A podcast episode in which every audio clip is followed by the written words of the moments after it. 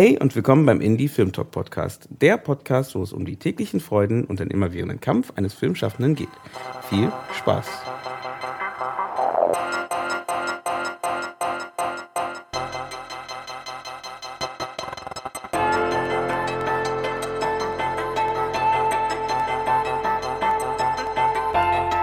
Schön, dass ihr wieder eingeschaltet habt beim Indie Film Talk Podcast. Und wir befinden uns ja jetzt langsam in der Weihnachtszeit.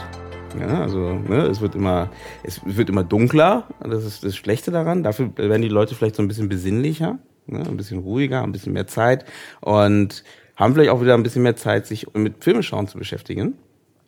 Deswegen wollen wir in unserer heutigen Folge, es wird so ein kleiner Roundup, ne? Das ist eine Roundtable-Folge, das heißt, es sind mehrere Leute hier um mich herum. Und auf der, auf der einen Seite und der anderen Seite wollen wir so einen kleinen Roundup machen mit so verschiedenen, ja, verschiedenen Themen. Ein Thema wird sein, das Thema, ist Kino vielleicht tot? Man muss gleich mal was, was, ne, was Reißerisches hier bringen. Ein anderes Thema, wir wollten noch ein paar Filme vorschlagen, die wir vielleicht jetzt empfehlen würden, die man gucken sollte in der Zeit, äh, wo jetzt gerade Weihnachten ist, wo man Zeit hat. Der Dieter äh, macht gerade so, macht eine Mandarine auf, auch was Weihnachtliches. Ja. Und ähm, deswegen gebe ich gleich weiter und Dieter kann sich mal vorstellen, weil Dieter war ja schon mal im Podcast. Also wer, wer, wer wirklich aufmerksam den Podcast seit der ersten Stunde hört, you know wird it. Dieter auf jeden Fall mal gehört haben. Ich glaube, das war die siebte oder sechste Folge oder irgendwie sowas. Ganz am Anfang. Ganz, schon. ganz am Anfang, ja. genau. Fast ah, Stunde eins. fast Stunde eins. Null. So, erzähl mal, wer bist du für die Leute, die dich noch nicht gehört haben und was machst du?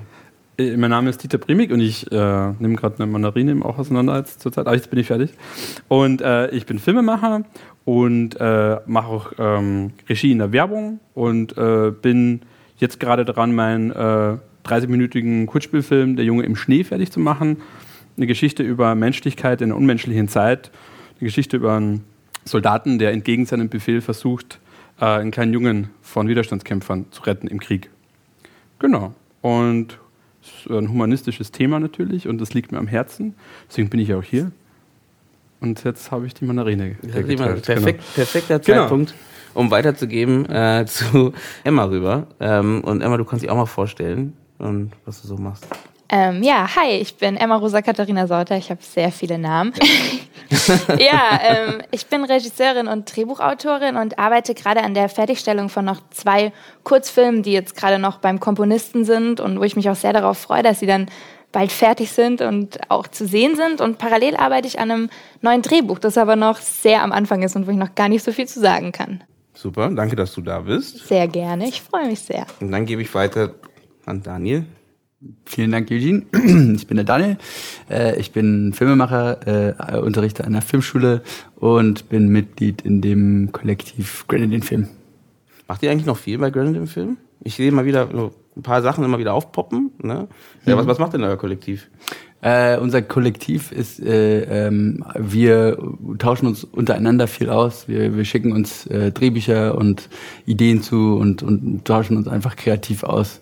Das ist so unser, unser Ding. Mhm. Das ist unser Raison d'être, möchte ich sagen. genau, und das ist eigentlich ein fortwährender Prozess. Mhm. Genau, der hört nie auf. cool.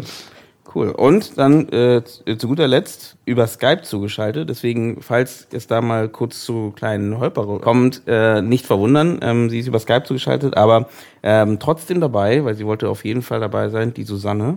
Hi. Ja, ich umarme euch sozusagen virtuell äh, ähm, und bin aus Dresden zugeschaltet äh, und nehme hier ganz brav mit meinem Mikrofon die Tonspur auch auf. Also äh, was auch mit Skype passiert, äh, die Tonqualität über, ähm, über das Mikro ist bei mir zu Hause vom, vom Essenstisch gesichert.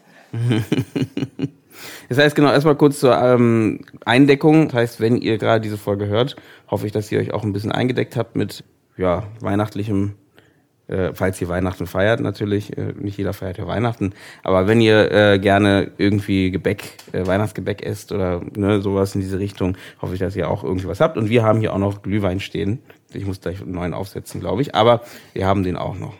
Genau, also, ich würde doch gleich mal weiterleiten zum ersten Thema dieser Runde. Und das erste Thema, was ich mir aufgeschrieben habe und ich interessant fand, war das Thema Kino im Jahr 2019. Auch mit dem Gedanken, dass äh, Martin Scorsese jetzt gerade vor kurzem sein neuer Film, The Irishman, bei Netflix läuft. Also das heißt, so ein Urgestein, so ein Verfechter des Kinos, der jetzt selber auch für Video-on-Demand-Dienste produziert. Und hat man schon so ein bisschen, Sorge will ich das nicht nennen, weil es ist ja vielleicht eine Veränderung, aber ähm, dass sich das Kino, so wie wir es kennen, jetzt wirklich so langsam in eine Richtung entwickelt, also weg vielleicht sogar vom Kino, mehr zum Heimkino, mehr, dass die Leute halt lieber zu Hause gucken und gar nicht mehr ins Kino gehen wollen. Also ich würde sagen, das Kino wird so schnell nicht sterben. Kann ich mir nicht vorstellen. So ein bisschen wie äh, als Fernsehen äh, äh, kam, haben sie alle gesagt, Radio wird sterben. Äh, ist ja auch nicht passiert. Ähm, wird bestimmt vielleicht ein bisschen schrumpfen, aber ich glaube, das lasse ich. Ich lasse mir das nicht nehmen, mit anderen Leuten ins Kino zu gehen und gemeinsam äh, einen Film gucken, ist ja immer was anderes. Mhm.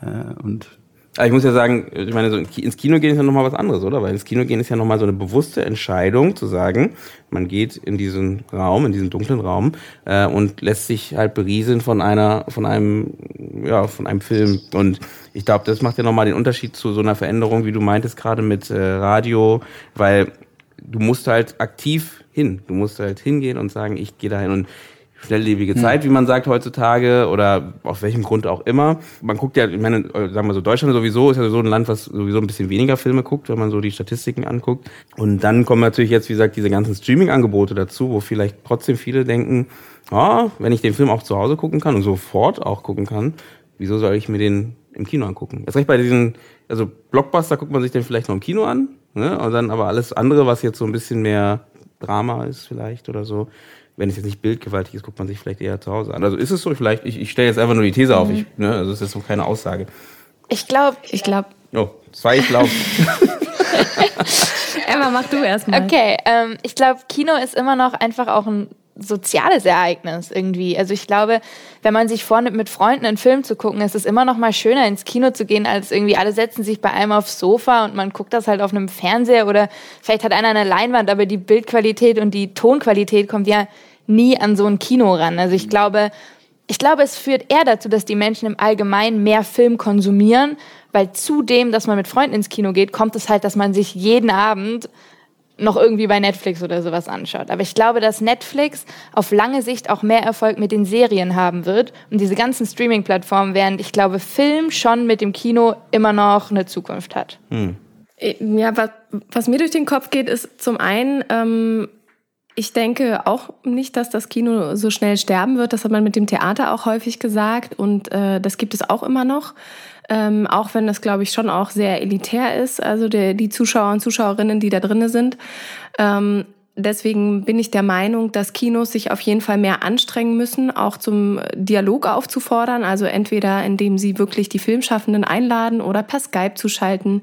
Da hatte ich mich damals auch länger mit Urs Spörri in, in einer der Indie Film Talk Folgen unterhalten, dass da auf jeden Fall das Kino auch eine besondere Form der Vor- und Nachbereitung leisten muss. Also wirklich auch die Zuschauer und Zuschauerinnen einzuladen, über das Gesehene auch zu sprechen ähm, oder direkt Fragen stellen zu dürfen. Da muss Kino interaktiver werden.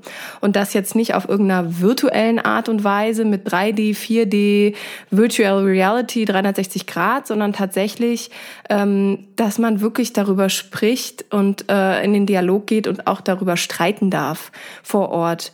Ähm, und das andere ist, dass man und da bin ich natürlich irgendwie wieder bei der Bildung, dass man auch Kinder und Jugendliche an das Live-Erlebnis des Kinos heranführt. Also, dass man früh auch wirklich schon nutzt, was das für ein großer Unterschied ist, ob, dass man sich in diese, in diese Filmblase eines Kinos begibt, in diesen akustischen Kokon oder dass man halt zu Hause das schaut, was das für, für eine andere Art und Weise ist. Einmal aufgrund des sozialen Erlebnisses mit der Zuschauerschaft, aber auch äh, die Technik, die einfach vor Ort ist, die, ähm, meine ich, trotzdem nie ein Zuhause ersetzen kann. Hm.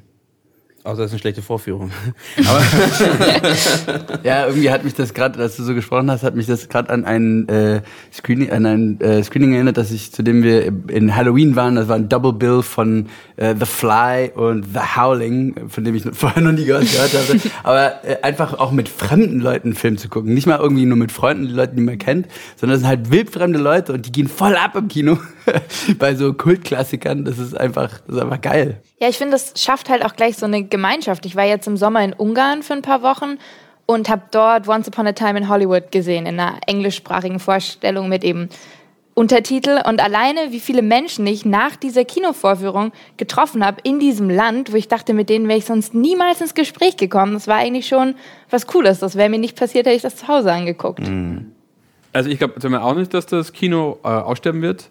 Ähm, ich äh, ich finde einen, tatsächlich ist jetzt ein sehr äh, unemotionaler Punkt, ist halt, ähm, es kostet halt echt Geld, ins Kino zu gehen. Und, äh, und zwar mehr als je zuvor irgendwie. Also, wenn ich alleine jetzt äh, für mich bezahle, jetzt so, ne? Dann äh, die Karte, klar, und dann, wenn du da äh, auch noch was zum Trinken und äh, na, also du, du zahlst dann so 10 Euro für äh, ein Popcorn und irgendein Cola dazu. So. Was, du isst Popcorn im Kino? Ja, das, das, Aber bitte nur in der Pause vorher, dann nicht mehr. jetzt, verste- jetzt verstehe ich die Beschwerde nicht.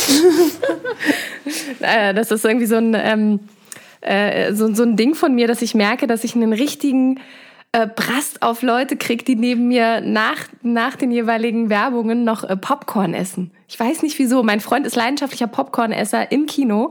Deswegen ist es immer schwierig, wenn wir zwei ins Kino gehen. Das ist, das, Ähm, das ist ich total. weiß auch nicht, woher das kommt. Vielleicht, weil ich früher kein Popcorn gekriegt habe, wenn wir ins Kino gegangen sind. Vielleicht bin ich einfach so, ein neidisch. Kindheitstrauma. Das ist total lustig, weil äh, ich wollte nämlich genau darauf äh, zu sprechen kommen, dass nämlich das Popcorn, da schicke ich dir eine Doku zu, gibt dann wirklich eine Doku dazu. Das, das Popcorn hat das Kino gerettet. Also es ist eigentlich am Anfang, als es sich versucht hat zu etablieren, ähm, als es auch kaum geklappt hat, auch wegen den falschen Inhalten, so ist niemand ins Kino gegangen, ähm, äh, hat, das, hat das Angebot von Popcorn das Kino gerettet. Gibt es eine eigene Doku zu dem, Mm. zu dem Thema Popcorn im Kino? Finde ich es perfekt dann jetzt in dem Fall, Ja, ja. sich das anzuschauen, weil das total, also das ist jetzt natürlich heutzutage einfach nur ein teures Luxusprodukt, das man sich da entweder kaufen kann oder nicht, aber das war ein absolut essentielles Ding der Entstehungsgeschichte vom Kino, war tatsächlich der gepoppte Mais.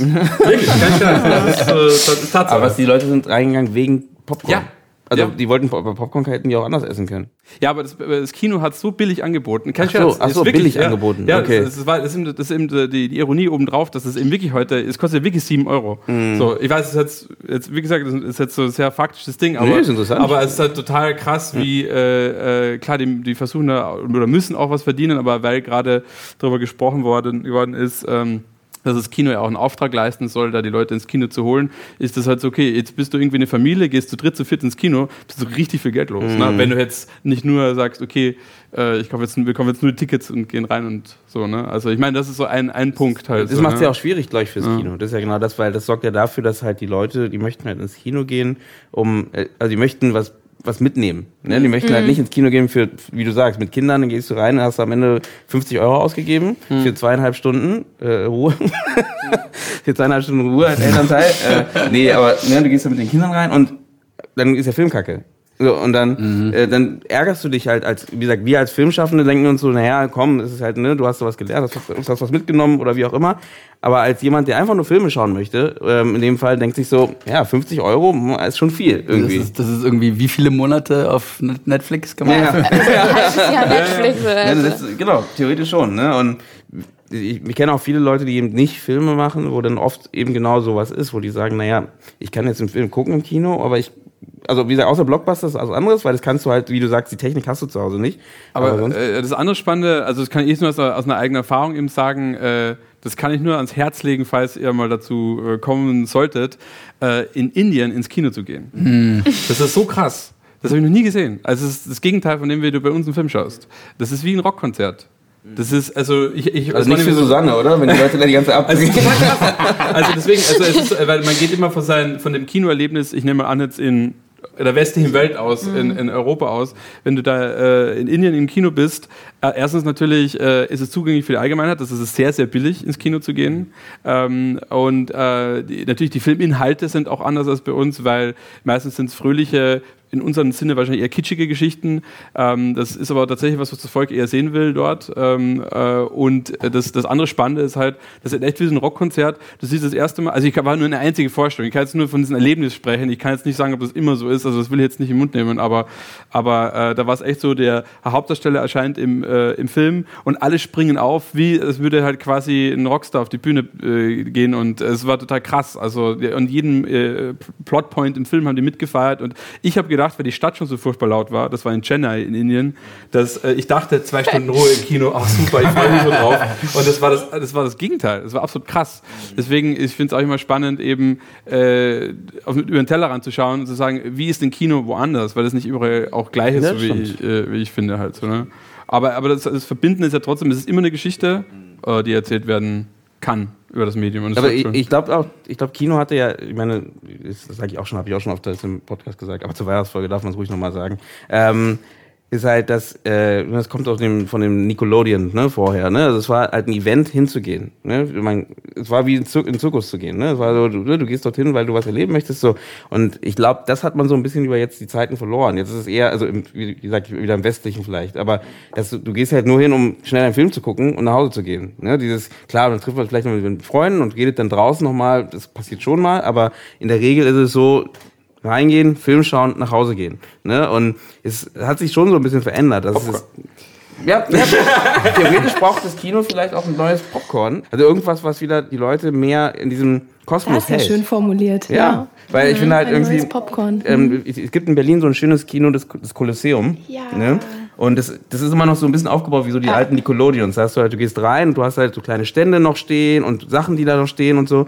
Und du merkst halt einfach, es ist so wie, wie damals, dass du halt, ne, du kannst da irgendwo hängen bleiben. Ne? Du guckst noch, ach, da siehst du noch was, was du interessant findest. Und dann guckst du noch dahin, dann findest du noch was. Und das ist dann so ein mehr ein Event-Charakter, wo man sagt, das kannst du halt zu Hause nicht haben. Egal wie du den Film schaust, du kannst halt nicht, du hast kein Event zu Hause. Ich glaube, wir als Europäer oder insbesondere auch als ähm, Deutsche müssen wirklich auch mal schauen, wie, wie du es auch gerade schon beschrieben hast, in anderen Ländern wirklich Filme geschaut werden. Also, dass, wenn man in, jedes, in jeden Kinosaal auf der Welt mal so reinzoomen würde, äh, was da schon für eine Art von einer Cultural Performance stattfindet, wie eben die Zuschauer und Zuschauerinnen reagieren, dass wir uns da, glaube ich, häufig auch wirklich eine Scheibe abschneiden können, da ein bisschen mehr mitzugehen oder ähm, danach auch mehr in, äh, ins Gespräch gehen zu dürfen oder auch mal laut irgendwie darauf reagieren zu können. Wir müssen da jetzt nicht gleich ein Kasperle-Theater draus machen, aber ähm, dass man trotzdem vielleicht einfach ein bisschen mehr mitgeht und, und äh, dem Film äh, oder, oder dem Screening ein bisschen mehr Lebendigkeit einhaucht. Das äh, Kino in Berlin, da das Babylon. Ich weiß nicht, ob das immer noch das macht, aber ich meine nur als Beispiel, da bin ich, muss sagen, mehrere Jahre jetzt schon nicht mehr hingegangen. Die machen jeden Samstag, haben die das gemacht, ein Cinema Aperitivo. Weiß nicht, ob ihr davon gehört habt. Ich habe auch schon. Da wird immer ein italienischer Film gezeigt, äh, wohl mit Untertiteln auch. Äh, und äh, danach hat man Aperitivo und bespricht den Film oder quatscht darüber.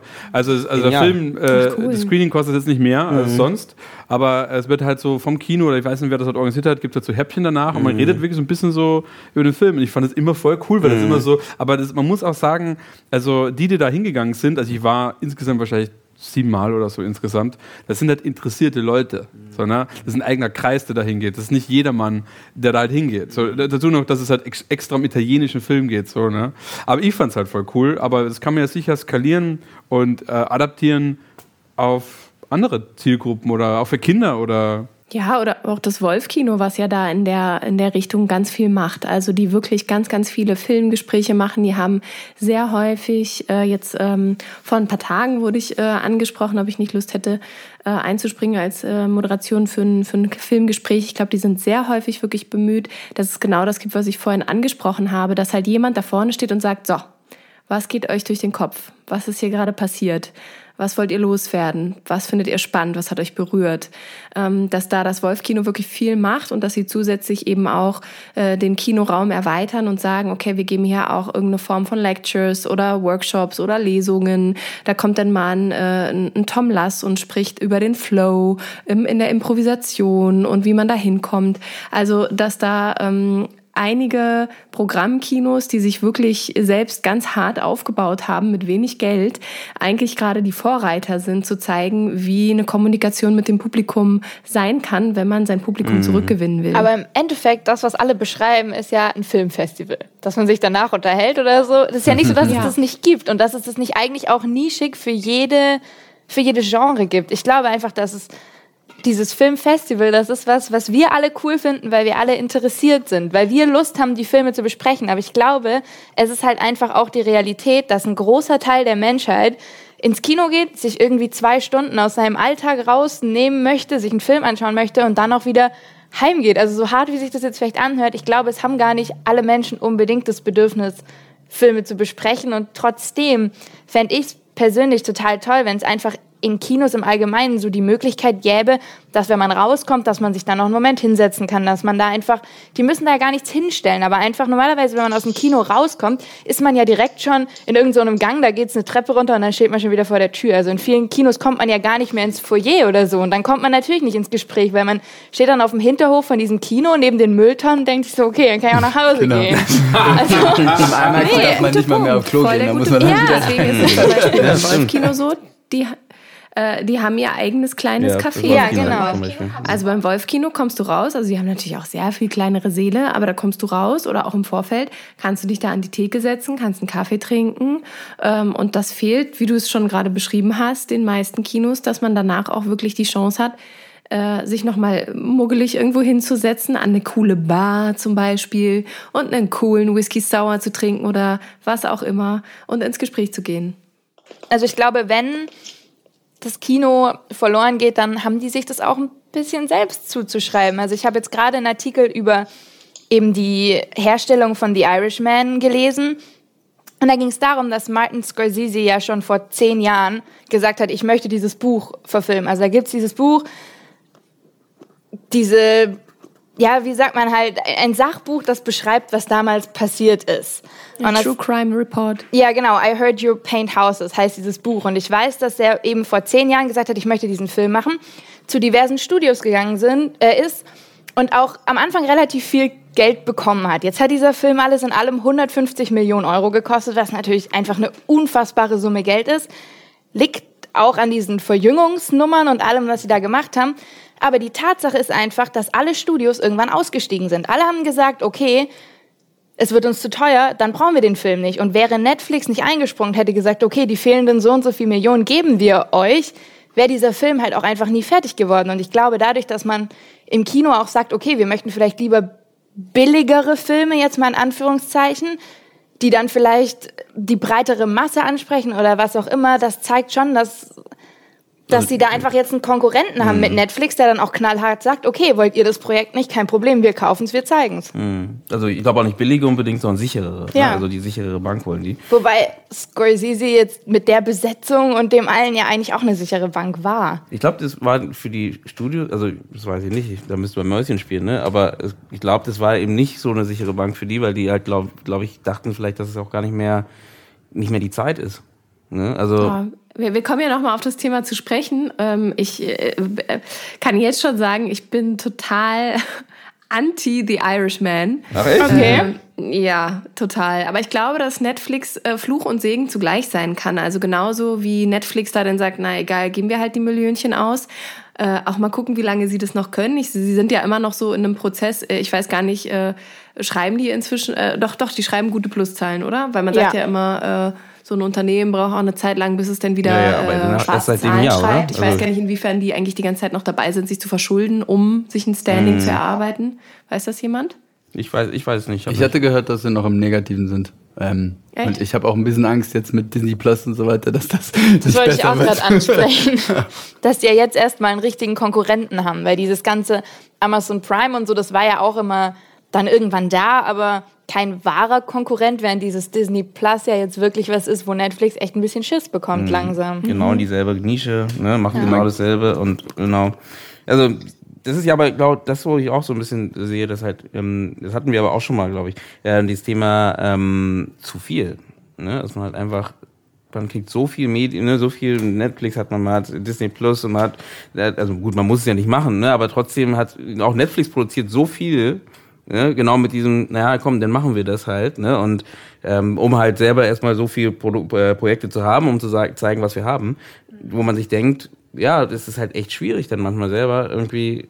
Ich, ich erwische mich ja selber manchmal, wenn man bei Netflix ist, dass man dann durchseppt und dann am, ich meine, das ist ja theoretisch ja der Vorteil vom Kino, ne? Dass du halt so, du hast halt eben eine gewisse Menge kuratiert in gewisser Weise, ne? Jemand hat gesagt, okay, die Filme sind dort, ne? Bei York, bei den York Kinos findest du diese Filme, bei den Cineplexen findest du diese Filme, bei Wolf Kino findest du ja diese Filme und das ist halt irgendwie kuratiert, du weißt, okay, du gehst hin, das, das passt schon mal irgendwie ein bisschen in meine Richtung vielleicht und dann suchst du dir eins davon aus halt.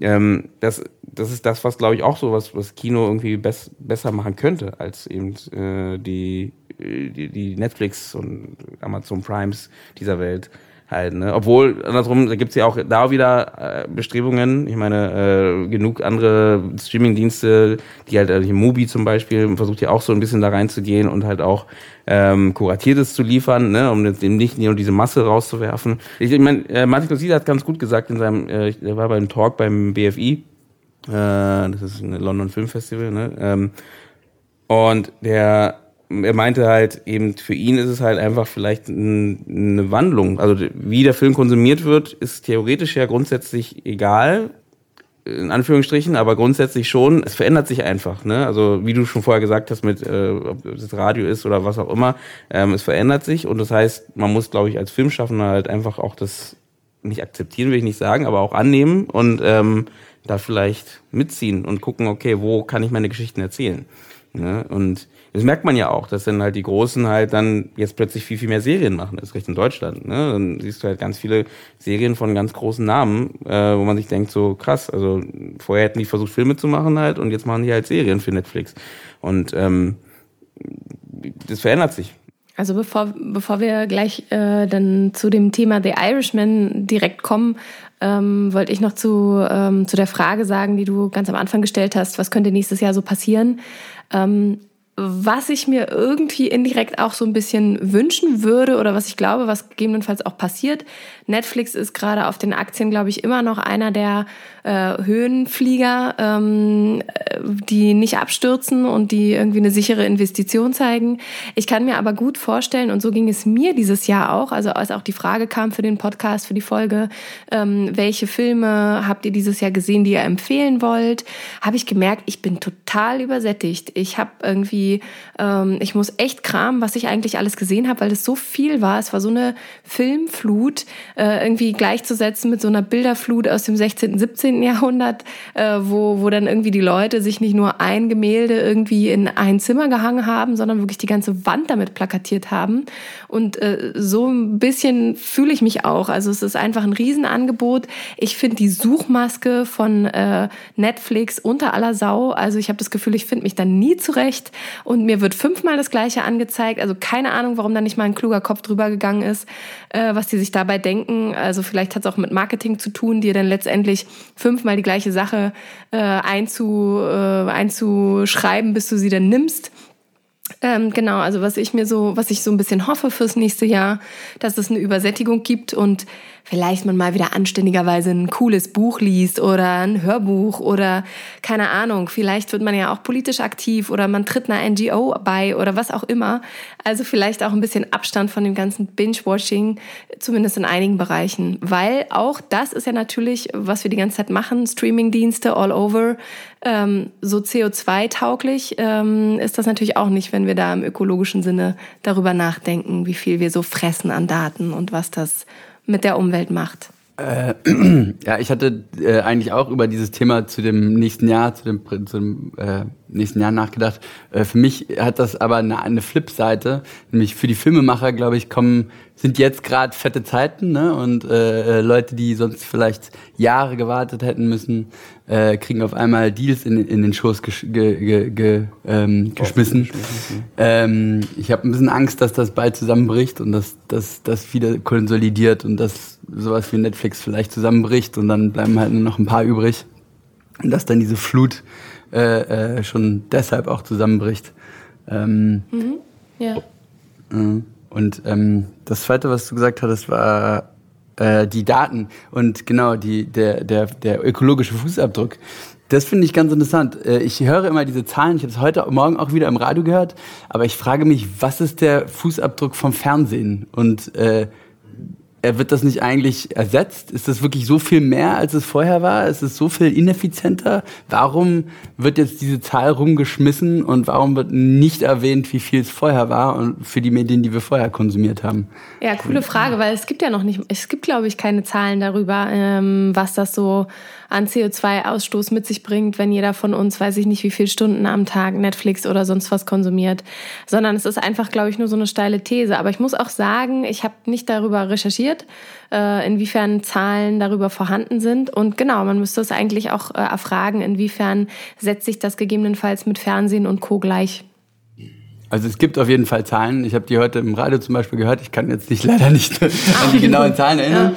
Ja. Ähm, aber es würde mich auch interessieren, was da überhaupt reingerechnet wird. Ob da jetzt, also was zählt dazu, was zählt nicht dazu? Das ist eine interessante Frage. Weil Produktion meine, von dem Film zum ja. Beispiel, ja oder nein? Ich meine, Server, Serverfragen, äh, Serverfarmen äh, missbrauchen Fernsehsender auch. Ne? Also mhm. ähm, da gebe ich dir recht. Also ja, müssten wir wirklich machen, ne? Das ist eine gute Frage. Ne? Also für, für, die, für, die, für alle, die zuhören und die gerade eine Bachelorarbeit schreiben oder Masterarbeit.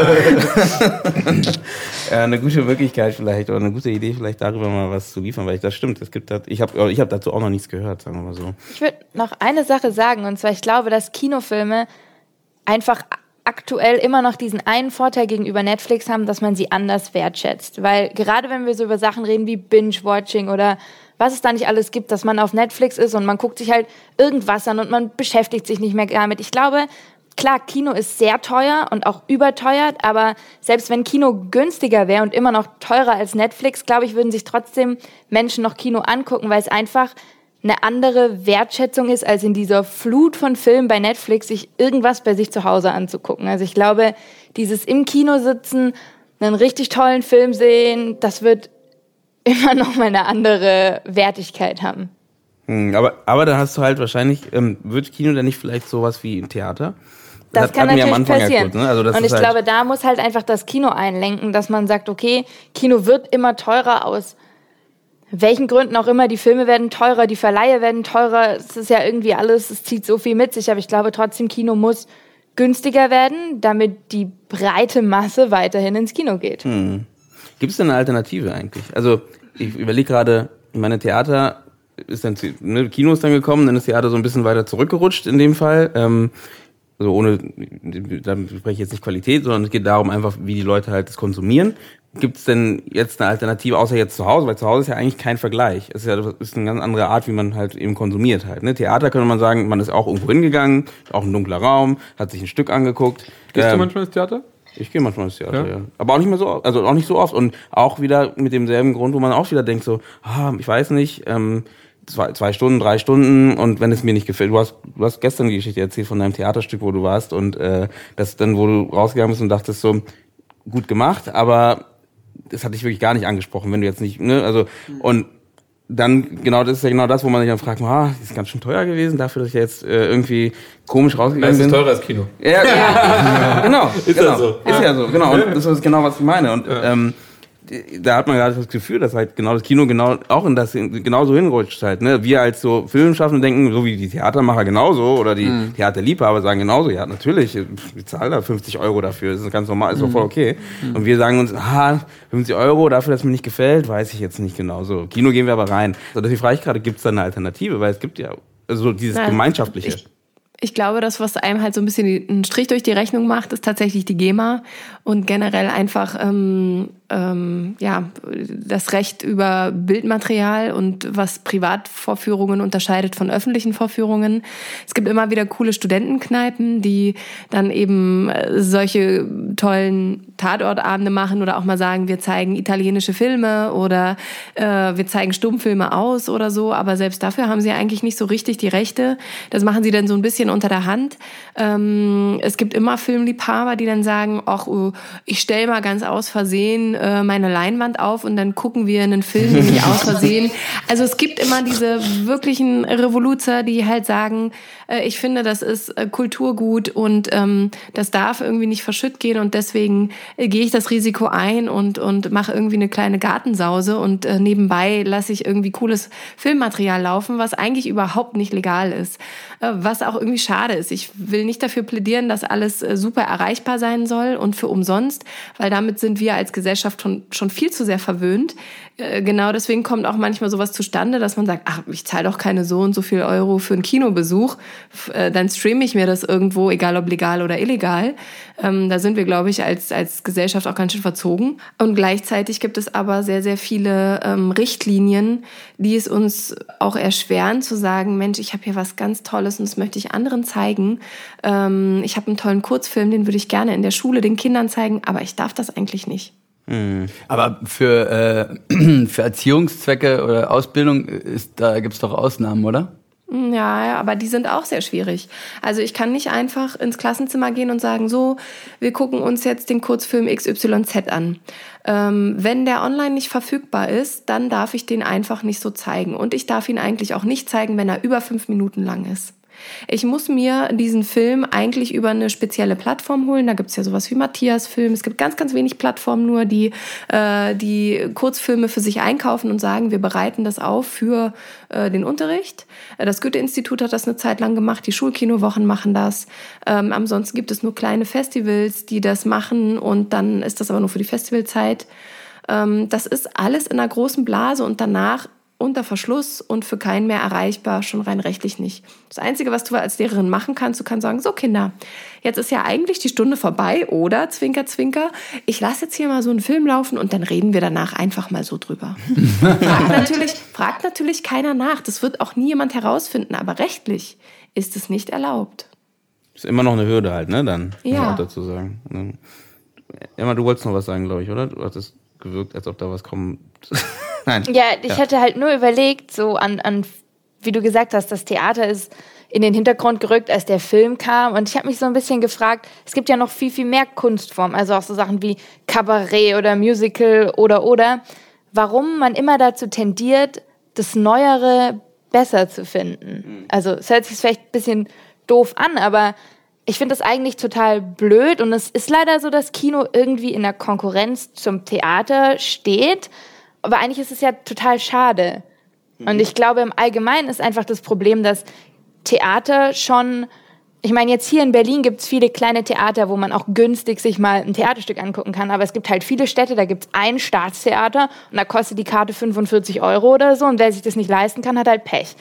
Und wenn Kino auch immer, immer, immer teurer wird, dann wird es halt auch passieren, dass man sagt, okay, und das können sich halt nur noch diese Menschen leisten und der Rest hat halt Pech. Und eigentlich finde ich, ist das was total Blödes oder das wäre wahnsinnig schade, weil als Kino neu kam, war ja die Idee, dass das auch für Leute ist, die sich vielleicht Theater nicht leisten können. ja, war mal. Und damals war ja tatsächlich noch so, dass man als Filmemacher, man hat einen Film gemacht, dann ist man mit seinem Film und seinem Zelt um die Welt gefahren, hat sein Zelt aufgebaut und seinen Film gezeigt. Vielleicht wird auch sowas wieder passieren, dass man sagt, Martin Scorsese geht auf Tour mit seinem Film, bringt sein großes Zelt mit oder keine Ahnung. Also wer weiß, was passieren wird, aber an sich finde ich, ist es einfach was Gesellschaftliches, was Schönes und es ist total schade, wenn man anfängt, das so teuer zu machen, dass es so vielen Menschen verwehrt bleibt. In der ganzen Independent-Filmszene ist es ja so hier in Deutschland, dass die Regisseure mit ihrem Film touren. Genau. Die ganzen Regisseure und Regisseurinnen, die gucken, ob sie sich irgendwie einen Verleiher oder so ranholen können und dann machen die ihre Tour und das mit Q&As ohne Ende. Und das ist ja auch eine ganz tolle Form, Filme zu sehen. Nee, definitiv, aber da gebe ich recht. Und ich glaube, das ist auf jeden Fall eine Art, auch eben sie zu zeigen. Ich, meine Frage war ja vorher auch so ein bisschen, weil ähm, es gibt ja auch nicht wirklich was, was jetzt das Kino jetzt in dieser selben Form, wie es ist, überhaupt ablösen würde. Also, für, oder nee, ich, nee, meine Frage war, oder gibt es was, was ich, woran ich jetzt gar nicht denke? Weil, ähm, klar, Streamingdienst, aber das ist ja was anderes, mhm. ne? Das ist ja voll was anderes. Also ich finde Theater und Kino, das hat schon Parallelen, die da sind und der Unterschied ist halt klar, du hast keine Live-Performance, kannst mehr produzieren, ne? Und kannst halt zwei Stunden, ne, kannst mehrere Stunden hintereinander halt einen Film, verschiedene Filme zeigen. Macht schon Sinn, dass sich das da entwickelt hat. So, ähm, aber was ist jetzt danach? Ne? Also wo gehen wir zusammen hin und äh, erleben was? Konzerte, es gibt Musikkonzerte, gibt's immer. Äh, aber ja. Oh, was ist?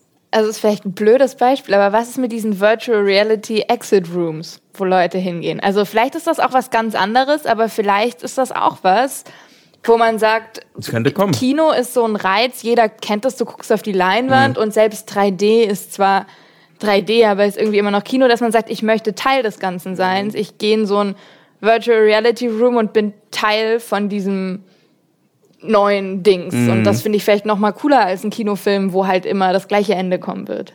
Das kann sein. Vielleicht ist auch vielleicht auch Games, wenn du sagst Games gerade, hört sich gerade genauso an, ne? Auch so ein bisschen, dass man halt bei Games wieder zusammenspielen kann, ne? Also übers Internet halt zusammenspielen kann und dadurch vielleicht auch so eine Art Community hat. Ne? Und äh, eben nicht mehr, eben nicht physisch zwar, aber halt trotzdem irgendwie zusammen ist und das Gefühl hat, halt, das reicht vielleicht auch schon wieder aus, ne? Um da, äh, anstatt eben sich wirklich zu treffen und dahin zu gehen. Könnte auch sowas sein, was so ein bisschen ablöst, ne? Also aber nach Martin Scorsese sollten wir uns da nicht verwehren. Äh, sollten, wir sollten dann überlegen, wie wir dann halt dort auch unsere Geschichten erzählen können. Ich werde den, den, äh, seinen Talk mal unten drunter verlinken unter diese Folge. Oh ja. Aber wenn ich gerade von Martin Scorsese rede, also ein bisschen kam auch dieses Thema ja auch auf, weil eben Martin Scorsese, ich meine, davor war Alfonso Cuarón mit, mit Roma zum Beispiel, ne? also äh, dann kamen die Coen-Brüder, äh, Brüder, die auch für, für Netflix produziert haben, ne? das heißt, du merkst schon, da es passiert was in diese Richtung halt, ne? Netflix nimmt da viel, Hand in, viel Geld in die Hand, um halt auch diese Leute ranzuholen. Und wir machen mal einen kleinen Schwung, also deswegen wollte ich eigentlich nur einen Übergang äh, zum äh, Thema, weil wir wollten noch mal ganz kurz noch mal, ich weiß nicht, wer denn schon alles gesehen hat.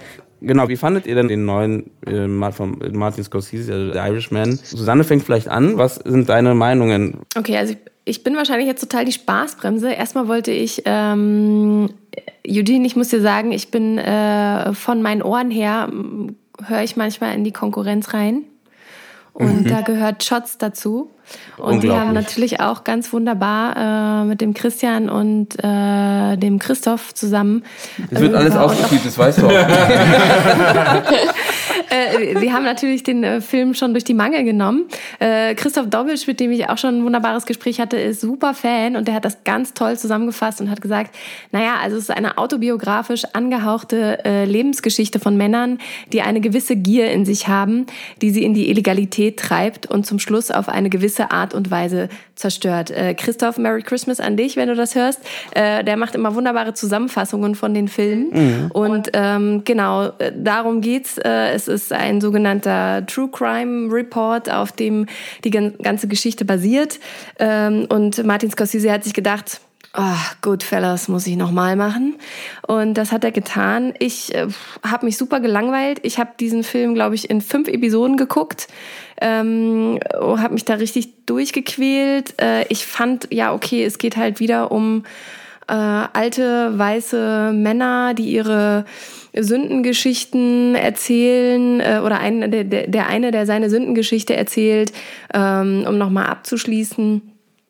Ähm, genau, es geht viel um diese Gewalt, die wir auch aus Goodfellas kennen. Ähm, ich verstehe, dass Martin Scorsese das jetzt nochmal verfilmt hat für sich, ähm, einfach weil es ist eine Gangster-Story, die aber diesmal eben auf wahren Fakten beruht. Das ist natürlich nochmal ein ganz anderer Kitzel, aber ich finde es irgendwie schade, dass äh, das so ähm, ja wieder mit der alten Besetzung und äh, ich weiß nicht, also ich hätte mir irgendwie gewünscht, dass er vielleicht auch ein bisschen mehr äh, italo-amerikanischen Cast mit reinbringt. Ich finde, da hat er sich auch relativ bedeckt gehalten, obwohl er ja selber eigentlich auch diese Migrantengeschichte in sich trägt. Das hätte für mich alles äh, ein bisschen ähm, auch von der Produktionsseite her äh, verwobener sein können. Also dass man sagt, wir machen jetzt nicht irgendwie Goodfellas nochmal mit echten Fakten, sondern wir gucken auch, dass das einen Mehrwert vielleicht sogar für die Gesellschaft hat. Also dass wir da auch produktionstechnisch gucken, wen stellen wir ein. Also dass wir da auch ein bisschen mehr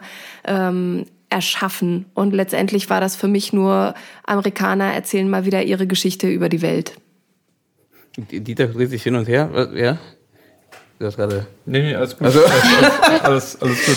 Ich, und, und Emma, Emma kann sich auch nicht mehr auf dem Stuhl halten, glaube nee. ich. Sie muss, muss also, also ich, ich, ich, bin, ich, ich finde es für mich voll spannend, weil ich den Film noch nicht gesehen habe und jetzt mit all diesen Meinungen von ja. euch dann den Film schauen kann. Das ja, finde ich toll spannend. Ja. Und mir dann eben meine eigene zu bilden. Ja. Also bevor Emma, bevor Emma noch antwortet, ich wollte nur eine Sache sagen. Ich, also ich verstehe deine, deine Punkte und was ich glaube ich, äh, wo ich glaube, der der Film besonders punktet, ist genau das, was du, glaube ich, auch kritisierst, ist halt dieses, diese alten Haudegen, die wieder da sind und die sich wieder treffen und äh, so Gesichter, die halt lange nicht mehr zusammen irgendwie auf dem auf dem Screen zu sehen waren. Ich meine, das hatten wir, ähnliche hatten wir bei, bei ähm, na, äh, Heat. Heat. Wo Al Pacino und Robert De Niro zusammenkommen äh, und mal wirklich zusammen Screentime haben. Und ich glaube, also auf jeden Fall bricht es auch damit, ne? Und sorgt dafür dieses Nostalgiefaktor wieder. Und ich glaube, das hat vielleicht vielen Leuten auch gefallen, halt mir auch in dem Fall. Aber genau, jetzt darfst du, du ja. Ähm, ich muss einmal vorneweg sagen, ich persönlich, ich fand ihn gut. Ich fand ihn jetzt aber auch nicht so überragend, wie manche Leute jetzt es darstellen als der Gangsterfilm schlechthin. So finde ich es auch nicht. Aber gerade das, was du kritisierst, finde ich an dem Film gut. Weil ich finde nämlich in Goodfellas und in der Pate und in all diesen Gangsterfilmen, die haben alle eins gemeinsam, und zwar diese Typen sind cool. Diese Gangster, die sind cool, die haben alles, was sie wollen, die kriegen alles, was sie wollen, und wer sich denen in den Weg stellt, der wird erschossen, so. Und das ist jetzt zwar bei The Irishman ähnlich, aber da das erzählt wird von einem Mann, der allein ist, der keine Verbindung mehr zu seiner Familie hat, der sitzt da, hat niemanden mehr, die sind am Ende eigentlich, es ist jetzt vielleicht ein bisschen spoilerig, aber am Ende hat keiner was davon. Also am Ende verlieren sie alle Freundschaften und es ist nicht cool in dem Sinne. Also es ist nicht so, dass sie dadurch wahnsinnig viel gewinnen. Also schon allein diese Blendungen, die immer wieder kommen, der Film nicht richtig stoppt, aber es kommt so eine Untertitel und dann wird eingeblendet, diese und jene Person ist dann so und so zu Tode gekommen. Schon alleine das zeigt für mich, dass das gar nicht so eine coole Sache ist, dieses Gangster-Mafiosi-Dasein, wie es halt oft im Film gezeigt wird. Und für mich war tatsächlich in diesem Film so beeindruckend, wie am Ende dieser Obergangster, den Joe Pesci eben nun mal spielt, im Auto sitzt mit seiner Ehefrau und er kann sich nicht mal durchsetzen, dass im Auto nicht geraucht wird. Also es ist überhaupt nicht so wie beim Pate, wo alle völlig vor ihm kuschen, sondern es ist wirklich so, er hat eigentlich nichts mehr zu melden, so blöd wie sich das anhört. Und am Ende hat allen diese Gangsterkarriere nichts Gutes gebracht. Also ob es jetzt Robert De Niros Charakter ist, der sich voll von seiner Familie entzweigt und am Ende eigentlich nur mit seiner Familie wieder gut sein möchte und die ihm das aber nicht vergeben können oder ob es eben die anderen sind, die alles verlieren. Ich finde, es ist tatsächlich so, dass diese Gangsterbranche einfach mal so ein bisschen entglorifiziert wird und das hat mir total gut gefallen. Ich fand ihn aber auch, da gebe ich dir recht, sehr, sehr lang. Also ich fand, er hatte auch Stellen, wo man sich gedacht hat, so, boah, jetzt sitzen die hier wieder und essen irgendwie zu Abend und ja, jetzt mal ein bisschen zu Potte kommen.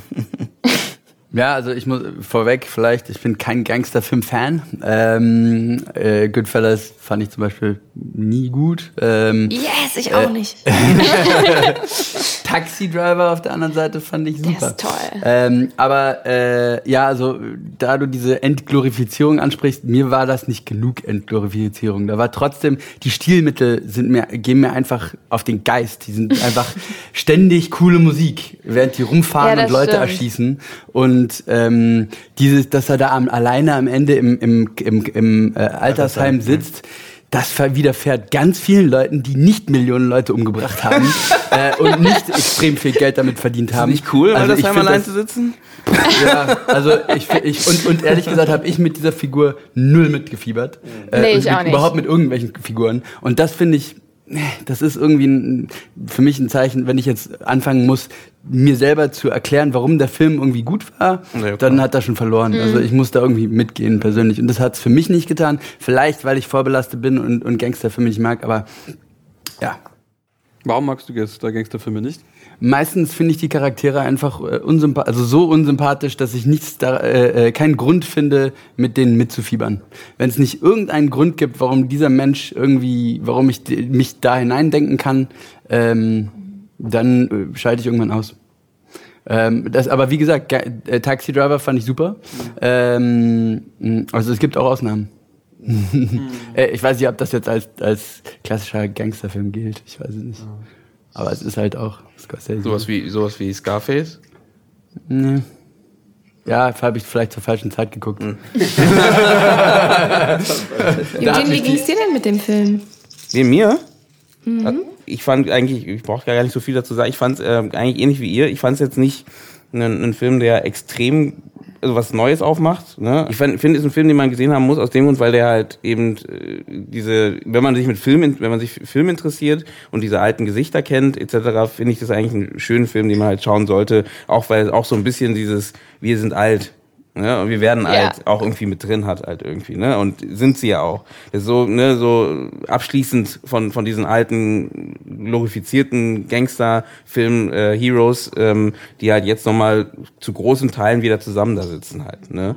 Und das fand ich halt cool. Und wie gesagt, deswegen meine ich, wenn, du- wenn man, glaube ich, jemand ist, der filmaffin ist oder viel Filme schaut und die alten Gangsterfilme auch gesehen hat, ist es, glaube ich, ein schönes, schönes Gefühl. Und damit spielt, glaube ich, auch der Film so ein bisschen. Dieses Gefühl, dieses, ähm, ja, du hast die alle gesehen und die sind jetzt alle da. Die sind alle da zusammen. Und, ne, und Es ist ja auch nochmal so ein, so ein cooler Schlusspunkt für diese Karriere. Also ob es jetzt Joe Pesci ist, der halt irgendwie nichts mehr wirklich gedreht hat in den letzten Jahren. Oder ich persönlich muss sagen, ich finde sowohl Al Pacino als auch Robert De Niro hat man jetzt in den letzten Jahren tendenziell auch eher in schlechteren Filmen gesehen. Und vielleicht war das auch von denen nochmal so dieser Gedanke, hey, man macht einen letzten Film und man geht irgendwie mit einem Knall. Finde ich jetzt auch nicht, dass es das ist. Also ich muss sagen, ich stehe dem Ganzen schon tendenziell positiv, aber fast neutral gegenüber, weil ich muss sagen, ich finde den Film gut und ich finde ihn okay, aber ich habe dann auch so gedacht, wenn es ein richtig cooler Film ist, habe ich immer das Bedürfnis, den direkt nochmal zu sehen. Und so geht's mir mit dem Film nicht. war zu Ich lang hätte- wahrscheinlich. ne? Ja, wahnsinnig Er war lang. viel also, zu lang, äh, wirklich. Er war so Ich- lang. Ich hab mir, hätte mir halt einfach gewünscht, also ich verstehe das total, sich nochmal irgendwie so zusammenzufinden, auch als, als Kunstgruppe irgendwie zu sagen, oh, wir machen mal ein, nochmal ein Revival-Projekt, finde ich alles cool. Wenn das aber so in der Blase bleibt, finde ich das schade. Und ich hätte mir einfach einen Martin Scorsese, glaube ich, als eine Art Mentor gewünscht. Also, dass der sagt, ich mache jetzt nochmal so einen Film, aber äh, ich bin Co-Produzent oder ich bin äh, Co-Regie oder ich hole mir jemanden ran, der Co-Regie macht und gebe mein Wissen weiter, ich gebe mein Erbe weiter. Ähm, und ich mache daraus so ein richtiges Projekt im Projekt. Und alles, was er gemacht hat, war halt Selbstbeweihräucherung. Und das finde ich schade. Und das finde ich dann auch schade, wenn man dabei auch noch hört, wie viel Geld dabei draufgegangen ist. Das finde ich einfach nur hart egoistisch. Das Geld wird er schon reinholen, würde ich sagen. Also, das tragen Ah, glaube hat ich das schon. irgendjemand gehört, das wie Ich der weiß, ich weiß weiß nicht, aber ich ich nicht. glaube da schon an, dass Also- das Geld reinholt. ich glaube, so krass erfolgreich wird dieser Film nicht sein. Also ich glaube, viele Menschen schreckt es schon einfach ab, dass der dreieinhalb Stunden geht, was einfach eine wahnsinnige Länge ist irgendwie. Und ich weiß nicht, ob dieser Film ein groß genuges Publikum finden wird, um 150 Millionen Euro wieder reinzuholen. Das Problem ist, das wird man nie rausfinden, weil Netflix äh, Ja. gibt keine Zahlen raus. und ob es sich für Netflix Und die, sind, gelohnt und, hat, die, wissen wir genau, und, nie die, und die sind sowieso in den roten Zahlen, also ist sowieso wurscht. Ja, Aber was die Länge angeht, also nur noch eine, ein, eine ja. kleine Sache. Ich fand, da waren so viele extrem lange, extrem teure Cutaway-Shots, die es einfach nicht gebraucht hätte. Wie immer irgendwie das teure Flugzeug, das da irgendwie fünf Stunden durch die Gegend fliegt und, und dann muss er noch mit ins Auto steigen Ja. und dann mit dem Auto losfahren und man denkt sich nur, komm endlich an! Aber noch eine andere Frage, vielleicht mal so in die Runde zu dem Thema. Ein großes besprochenes Ding bei diesem Film war ja diese Verjüngungsnummer, dass man gesagt hat, man erzählt auch, wie Robert De Niro mit 20 im Schützengraben sitzt und man versucht das irgendwie mit, mit technischen Möglichkeiten halt wieder so herzustellen. Und ich persönlich fand, das hat ganz gut geklappt. Ich finde, es hat so ein bisschen gescheitert daran, dass halt man sich körperlich vielleicht mit 20 anders bewegt als mit 80, wenn man dann halt auch Punkte im Gesicht hat und das dann vielleicht später zwar retuschiert wird. Und was für mich ein ganz großer Punkt war, und deswegen habe ich tatsächlich, was ich sonst nie mache, den Film geswitcht immer mal wieder von Deutsch auf Englisch, weil es mich interessiert hat, ob es in der deutschen Synchronisation nämlich auch so ist, dass die Stimme dieser Menschen ist einfach alt. Und wenn ein 20-jähriger Robert De Niro mit einer Stimme spricht von einem 80-jährigen Mann, dann verliert das für mich alles Feeling. Aber wie habt ihr das so wahrgenommen? Hast du ihn uns Also, der spricht ihn selbst. Er spricht sich selbst. er spricht sich selbst und Als er, also er spielt sich selbst in einer Altersspanne von pff, vielleicht 25 bis 85 oder so. Aber spielt er auch den alten, äh, den Jungen? Ja, er spielt alle. Also auch, auch körperlich auch. Oder ist es ein ganzer. so wie ich's gelesen habe, aber ich muss auch sagen, ich habe es jetzt nicht bis ins letzte Detail recherchiert, aber so wie ich das verstanden habe, ja. Also ist er der Junge auch, nur eben verändert und getrackt und was auch immer. Weil da gibt es ja auch Möglichkeiten, ne, dass man dann, also manchmal macht man ja, dass man halt dann, hier bei Carrie Fisher ist jetzt gerade, ne, dann nimmt man halt die Tochter. halt irgendwen. Nee, man nimmt die Tochter, Ja. ne? Und dann nimmt man die Tochter, weil die Füße also von der Größe und so alles passt und dann äh, verjüngt, macht man nur Carrie Fishers Gesicht theoretisch rauf, ne? Und dann macht es natürlich ein bisschen einfacher. Aber klar, die Stimme weiß ich jetzt auch nicht, wie man das da löst halt, aber gebe ich dir recht, klar, natürlich, ähm, also ich, ich habe es nicht so wahrgenommen, muss ich sagen. Also ich habe es jetzt nicht so doll gemerkt. Ähm, ich verstehe aber, was du meinst. Also ich kann mir gut, gut vorstellen, dass es auch einen rausreißen kann, wenn halt die Stimme halt der Alte ist und äh, er eigentlich viel, viel jünger ist, ne? Verra viel verrauchter oder was auch immer durch langes Leben äh, und äh, spricht dann so einen, so einen 20-jährigen Bub, der halt äh, sich anhört wie ein 80-jähriger Robert De Niro. Ja, ich habe mich auch immer gefragt, also ich, ich habe mich immer gefragt, welch, wie, wo, wann, wenn, wann ist das jetzt? Wann, halt Ja. mal, wie, soll er jetzt jünger sein? Ja, weil so richtig finde ich, so richtig jung sah er auch nicht Nee, aus. Also als ich gelesen ja. habe im Nachhinein, dass er Mitte 20 sein soll in den ersten Nee, Szenen, dachte ich also so, sieht er nicht aus, Mitte ne? 40 hätte ich jetzt noch irgendwie geglaubt, aber Mitte, zw- also ich fand es irgendwie unglaubwürdig. Komisch, ich habe darüber gar nicht so richtig nachgedacht, aber spannend, dass du das sagst. Ähm, ich habe mir den tatsächlich komplett auf Deutsch angeguckt, weil ich mir dachte so, okay, dreieinhalb Stunden. Ah, Robert hat auch manchmal den Hang so zu nuscheln und ich gucke mir den auf Deutsch an. Und äh, dann habe ich das tatsächlich gar nicht so, also mir ist es auch nicht so sehr aufgefallen, ähm, dass mich das gestört hätte. Für mich hat das demnach, glaube ich, dann ganz gut funktioniert. Mhm. Hm. Aber das ist ein interessanter Punkt. Also muss man noch mal jetzt dieser haben wir noch mal einen Grund den Film noch mal zu gucken. Bitte nein. Hä, ich dachte, wir sammeln jetzt heute Ja. noch andere Tipps, was man so zwischen den Feiertagen gucken kann. Das war eine perfekte Überleitung. Wow. Und ähm, wir haben uns gedacht, es ist ja jetzt bald Weihnachten, oder es ist Weihnachten, können wir wann ihr es jetzt genau hört. Und es ist ja meistens eine Zeit, also ich kenne es von mir, es ist eine Zeit, wo man dann vielleicht auch ein bisschen mehr Zeit hat, um dann doch nochmal vielleicht irgendwas nachzuholen, was man nicht geschafft hat. Also wir haben uns eine Liste aufgeschrieben mit so Filmideen. Wir haben gesagt, jeder so zwei Filme, die er vielleicht vorschlägt, die man jetzt über die Zeit sich anschauen kann ja, sollte oder wie auch immer. Vielleicht ist ja dabei auch irgendwas, wo ihr sagt, das habt ihr noch nicht gehört und ihr sagt, ja, vielleicht nutzt ihr die Zeit, um mal in diesen Film reinzuschauen. Also ich habe jetzt nicht darauf geachtet, ob es jetzt bei Netflix gibt oder bei Amazon gibt. Das heißt, einfach raus und genau, vielleicht ist es ja noch was dabei, was man sich da angucken kann. Genau, und deswegen fangen wir die Runde an ähm, mit der Emma, weil die links von mir sitzt und dann gehen wir einfach im Kreis und dann äh, hat Dieter ein bisschen mehr Zeit nachzudenken. Okay. Ich muss gleich vorneweg schicken. Meine Filme sind beide nicht besinnlich und vielleicht auch, wenn man so mit seiner Family zusammensitzt, nicht das, wo man sagt, da haben wir alle einen schönen Abend mit. Keine Ahnung. Ähm, ja, es sind beides äh, Dramen tatsächlich. Ich glaube, wobei beides offiziell Tragikomödien sind. Es geht einmal um Systemsprenger. Ein Film, wo man vielleicht ich auch auch einfach nicht so viel dazu sagen muss. Ich werde vielleicht doch, vielleicht fange ich einfach kurz damit an und sage vielleicht doch einfach mal zwei, drei Dinge dazu. Mich hat dieser Film wahnsinnig beeindruckt, weil ich glaube, es geht um ein Thema, also für die, die das jetzt noch gar nie gehört haben, Systemsprenger ist ein deutscher Film und es geht um ein Mädchen, das viele Probleme hat und nicht mehr bei ihren Eltern wohnen kann und die ist beim Jugendamt bekannt und keiner weiß eigentlich, was man mit der machen soll. Also die fliegt aus jeder Wohngruppe raus und keine Familie kann die adoptieren und sie kann nicht zurück zu ihren Eltern und ja, die ist eben auch erst neun Jahre alt, so.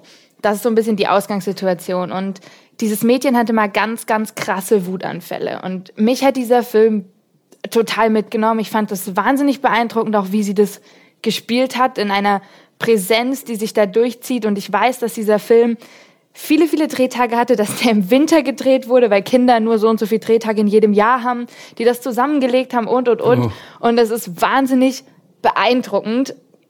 Und es geht einem so, so nah, dieser Film. Und ich finde, der erzählt, und das tut der andere Film, den ich gleich noch vorschlagen möchte, auch, der erzählt in fast schon so was Dokumentarischem, in was, was ganz arg echt wirkt, was da einfach passiert. Und ich glaube, es ist ein Thema, das man tendenziell nicht sehen möchte, obwohl das passiert und das real ist und das irgendwie auch kein Ausnahmefall ist. Und äh, ja, mich hat der Film wahnsinnig beeindruckt und begeistert.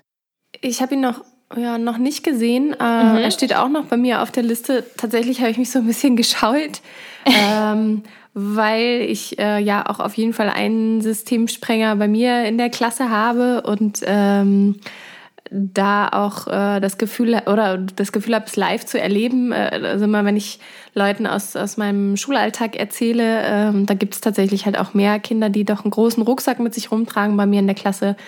ähm, heißt es dann so, ach Mensch, das klingt ja wie äh, Systemspringer. Hast du den Film schon gesehen? ähm, ich habe viel von dem Film schon gehört und habe auch Lust, ihn zu gucken und hatte tatsächlich bisher nicht die Kraft zu sagen, okay, ich gucke mir das jetzt an. Ich finde es extrem wichtig, dass es diesen Film gibt, auch wenn ich ihn noch nicht gesehen habe, weil ich es wichtig finde, dass dieses Thema gerade so ähm, präsent ist. Äh, es gab vor vielen Jahren schon mal einen Dokumentarfilm, der hat sich so ein bisschen mehr auf ähm, das, das Lehrerthema ein, eingeschossen, und zwar äh, zwischen den Stühlen von Jakob Schmidt. Äh, der hat drei oder vier verschiedene ähm, Referendare begleitet, was die so für ähm, Schwierigkeiten in ihrem Alltag zu bewältigen haben und wie sie teilweise da auch so ein bisschen vielleicht alleine stehen gelassen werden. Und äh, finde es umso wichtiger, dass ich meine, das Thema, dass wir einen Lehrermangel haben, das Thema, dass wir Kinder haben aus verschiedenen äh, Kulturen, Ländern, Nationen äh, und die alle irgendwie zusammenführen müssen. Ähm, wir haben die größte Diversität in Schulen und dass man darauf auch irgendwie gut eingehen äh, können sollte und das nur möglich ist, wenn man die Ressourcen dazu hat, im Finanzsektor als auch äh, was die Leute angeht, ähm, äh, habe ich das Gefühl, dass diese Filme das, hoffe ich, umso mehr nach oben bringen an die Oberfläche und auch für den Mainstream mh, mm, ja, erreichbar machen, darüber nachzudenken. Ich glaube, genau, der, das ist auch das Gute an dem Film. Ich glaube, dass er einfach durch die, am Ende doch so ein bisschen durch die Medien gegangen ist. Ne, und deswegen auch genau an vielleicht auch andere Leute rankommen, außer jetzt nur Filmschaffende, sondern auch mal vielleicht mhm. mal ja. den Schritt äh, nach außen nochmal gegangen ist, glaube ich. Wird ja auch ganz gut geahndet, gerade als Oscar-Nominierung Oscar, vielleicht. Ja, was natürlich toll wäre, gerade auch für Nora Fingerscheid, die diesen Film halt ja. gemacht hat, die fünf Jahre recherchiert hat. Das ist im Endeffekt ihr Debütfilm. Ich meine, besser kann es für einen vielleicht auch nicht laufen. Und ich habe ein paar Kritiken dazu tatsächlich dann noch irgendwann gelesen und oft hieß es dann so, ja, es ist halt ein bisschen typisch Debütfilm, es ist irgendwie doch zu lang und es ist irgendwie doch kameratechnisch jetzt auch nicht der aller, aller tollste Film, wo ich aber so dachte, dafür holt der dich emotional so ab und für mich beweist dieser Film irgendwie, dass halt die Story einfach über allem steht und obwohl der vielleicht nicht überall technisch perfekt ist, ist der einfach wahnsinnig emotional und geht einem sehr, sehr nah. Ja. Dann kommen wir zum nächsten Film. ähm, der zweite ist ein ganz, ganz neuer Film. Ich habe jetzt vorhin nochmal nachgeguckt. Seit dem 6. Dezember gibt es den bei Netflix. Ist auch ein Film, der eigentlich mal fürs Kino produziert wurde, dann aber doch irgendwie von Netflix übernommen wurde, der jetzt kurz in fünf Kinos in Deutschland lief, damit man ihn für den Oscar eben nominieren kann. Und zwar geht es um den Film Marriage Story. Oh nicht, ja, da den jemand ich auch auf meiner Liste. Und das ist ein Film, also ich weiß nicht. War ich war so beeindruckt. Genau. Ja. Es geht im Endeffekt geht es um Charlie, das ist ein Off-Broadway Regisseur und seine Frau Nicole, die eben Schauspielerin ist. Die beiden leben in New York, die haben einen achtjährigen Sohn und die lassen sich scheiden. Es ist eine super simple Geschichte. Es ist auch ein bisschen wie Kramer vs. Kramer, falls den irgendwer kennt.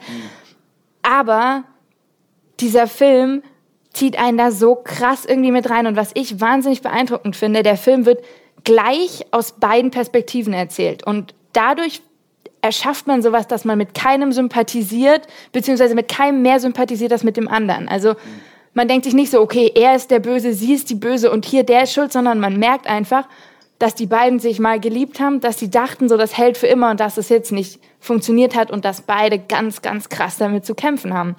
Und was ich auch ganz spannend an dem Film finde, am Anfang sagen sie so, wir klären das untereinander und wir holen uns keinen Anwalt und alles gut und dann schalten sie aber doch Anwälte ein und dann eskaliert es komplett und zwar gar nicht zwischen den beiden. Es gibt tatsächlich nur eine Szene in diesem Film, wo die sich streiten. In allen anderen Szenen sind die vielleicht ein bisschen distanziert und man merkt, da ist so eine Spannung und da war auf jeden Fall was.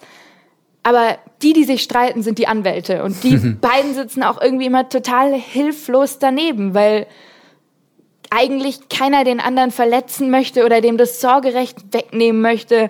Oder, oder, oder. Und was ich total schön finde, dieser Film ist auf 35 Millimeter gedreht und hat teilweise Einstellungen, die vier, fünf Minuten gehen. Und das ja, lässt den irgendwie auch schön. sehr dokumentarisch wirken. Und es gibt eben eine Szene, und ich glaube, das ist die prägnanteste Szene aus diesem Film, wo die beiden Hauptdarsteller, also das Ganze wird gespielt von Adam Driver und Scarlett Johansson, die finde ich auch einfach zwei Schauspieler sind, die leider in diese Action-Sparte abgestempelt wurden, so ein bisschen hier mit Star Wars und diesen Marvel-Sachen, die aber einfach wahnsinnig talentiert sind und die da völlig zusammenbrechen in einer ganz, ganz toll geschriebenen Szene.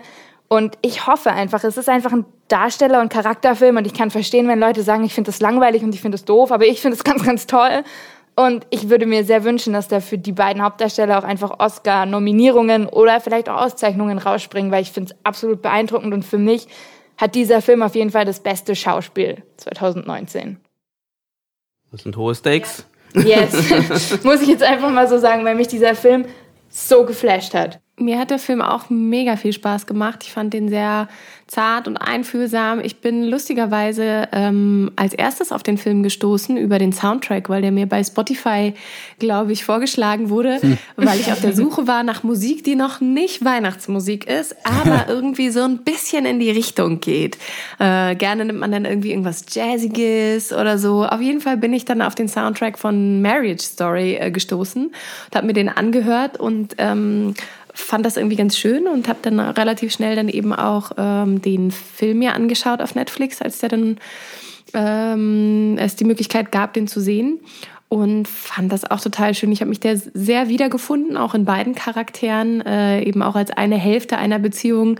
Ähm, habe ich auch gedacht, so ja, ähm, das, das kann, den, den Schuh kann ich mir auch anziehen.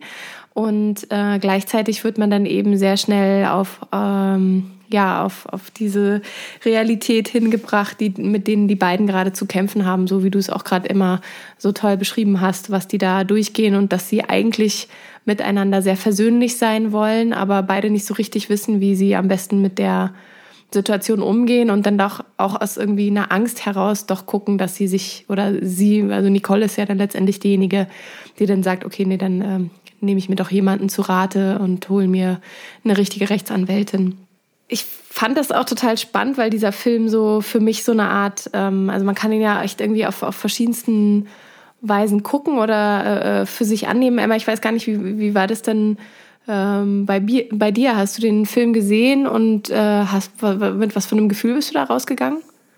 Also ich muss dazu sagen, ich habe den alleine gesehen, bei mir auf dem Beamer und fand den total toll und war am Anfang auch ein bisschen irritiert, dass der ja doch über zwei Stunden geht, aber ich finde, die packt der gut und ich muss ganz ehrlich sagen, ich habe am Ende geweint und ich fand das so witzig, weil eigentlich ist das Ende gar nicht der dramatische Punkt dieses Films. Also im Nachhinein dachte ich so, warum weinst du jetzt zum Schluss, wo doch eigentlich diese schlimme Szene, diese krasse Streitszene schon irgendwie 20 Minuten her ist. Aber ich glaube, viele Menschen leben einfach oder sind in dieser Realität aufgewachsen, dass sich vielleicht die Eltern haben scheiden lassen oder jeder hat das schon mal erlebt, dass eine Beziehung irgendwie zu Bruch geht.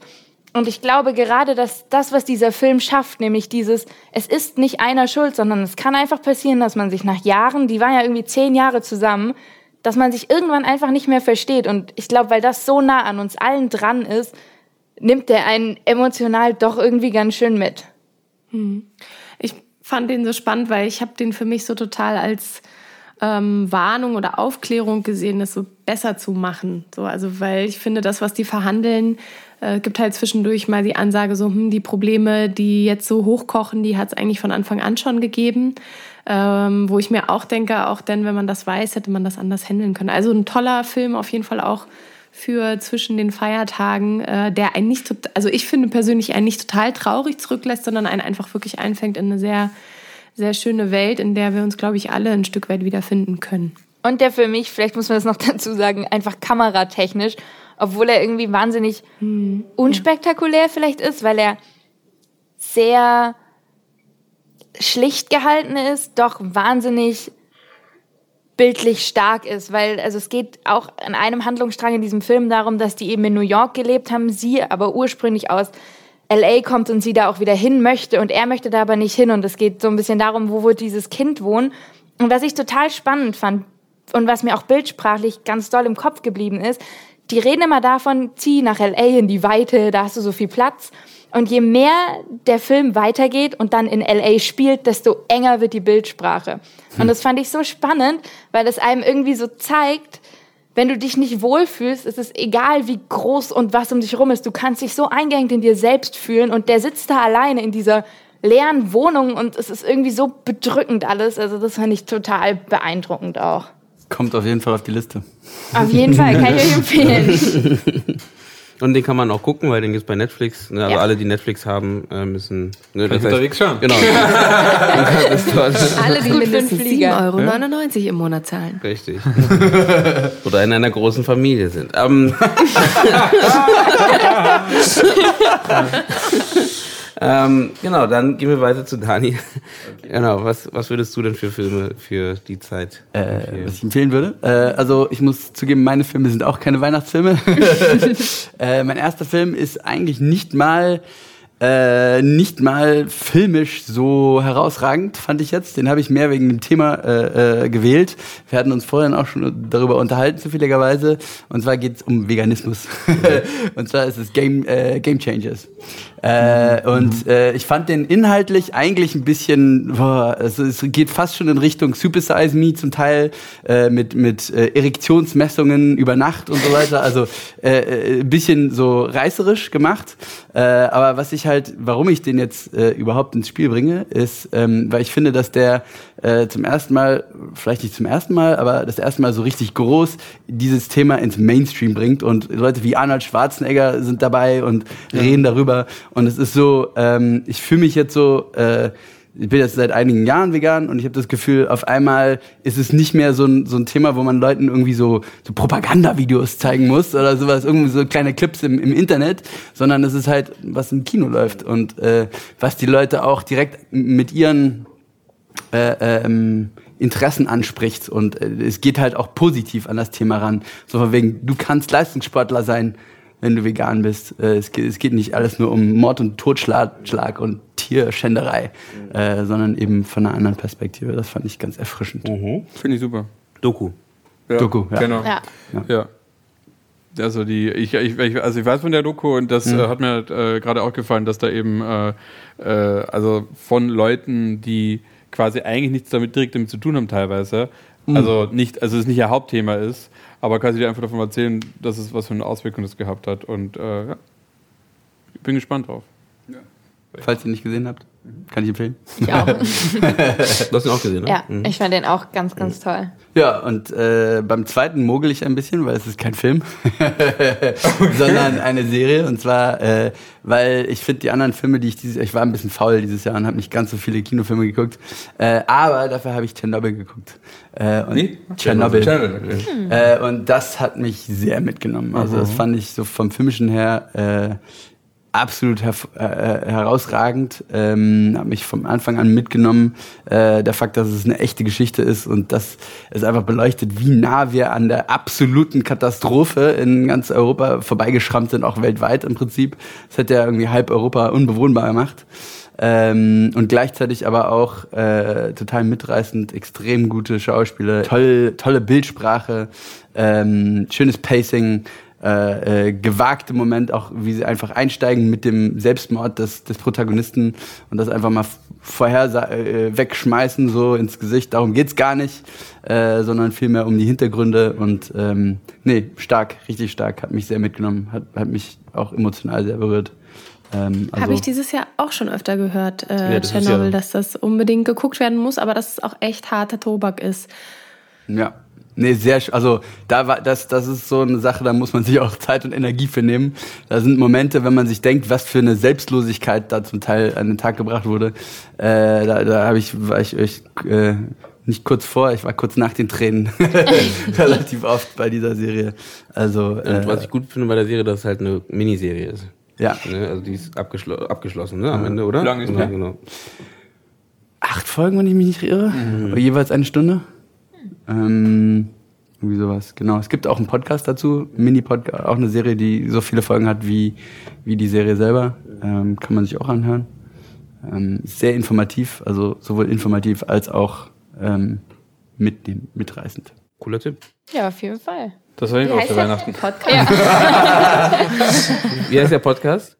Äh, der heißt auch, ich glaube einfach auch nur Chernobyl, the Podcast. Okay. Ja. Äh, das, das ist der, der, ähm, der Creator ähm, Ah, jetzt fällt mir natürlich sein Name nicht ein. War der Ähm, Podcast nicht vor dem sogar? Kann das sein? Gleichzeitig, Gleichzeitig, released, okay. ja. Ähm, Ach, cool. Genau.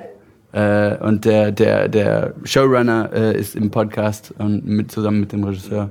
Ähm, und die sprechen da die einzelnen Folgen, über die einzelnen Folgen und erklären, was für, Mhm. Ja, wie sie da rangegangen sind und auch um, um transparent äh, über das Thema zu reden, weil natürlich, klar, bei einer Verfilmung ist nicht alles eins zu eins unbedingt genauso, wie es war, sondern da wird ein bisschen hier und da ein bisschen rumgeschoben und das wollten sie halt nicht verstecken, sondern offen damit umgehen. Das fand ich auch ganz toll. Das können wir auch mehr machen, ne? Äh, Mason, Craig Mason. Jetzt habe ich der, der Creator Craig von der Serie. Äh, der hat übrigens auch einen anderen Podcast, den ich auch, äh, der auch super ist. Ich werde jetzt nicht die Konkurrenz zu sehr Nein, loben, aber, hört mal auf damit. aber ein Autor. Ich kenne auch noch so einen Podcast, der ist.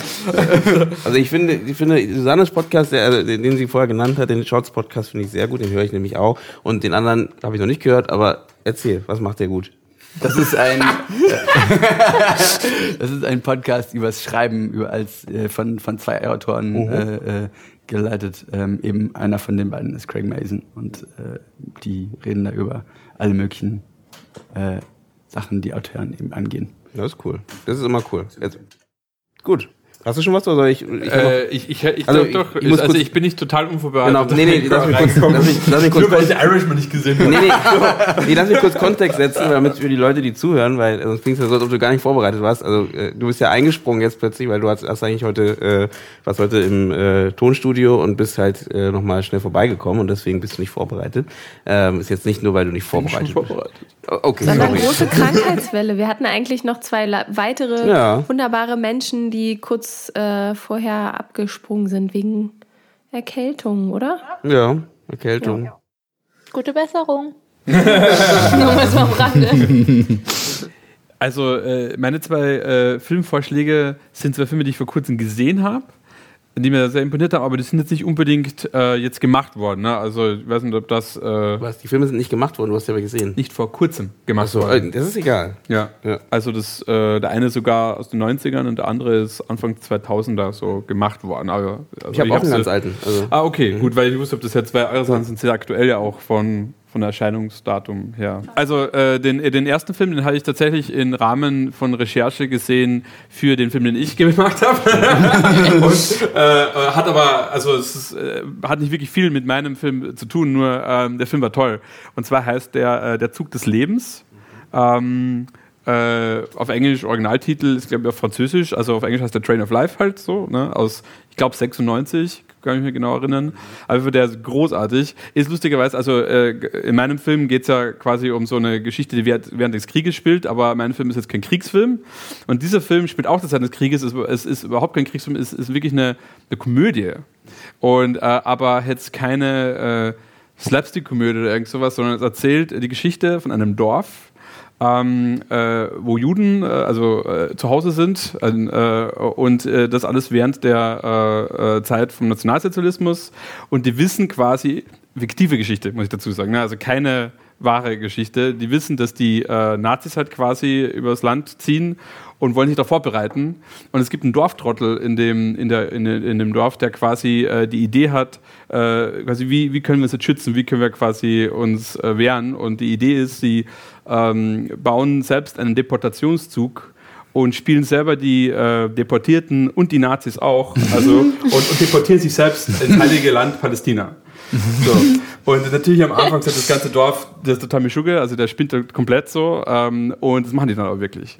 Äh, und und da wird halt der ganze Prozess gezeigt von das ganze Dorf, also wirklich von jeder Oma bis zum Markt und so, alle, alle packen zusammen irgendwie, alle müssen auf diesen Zug drauf.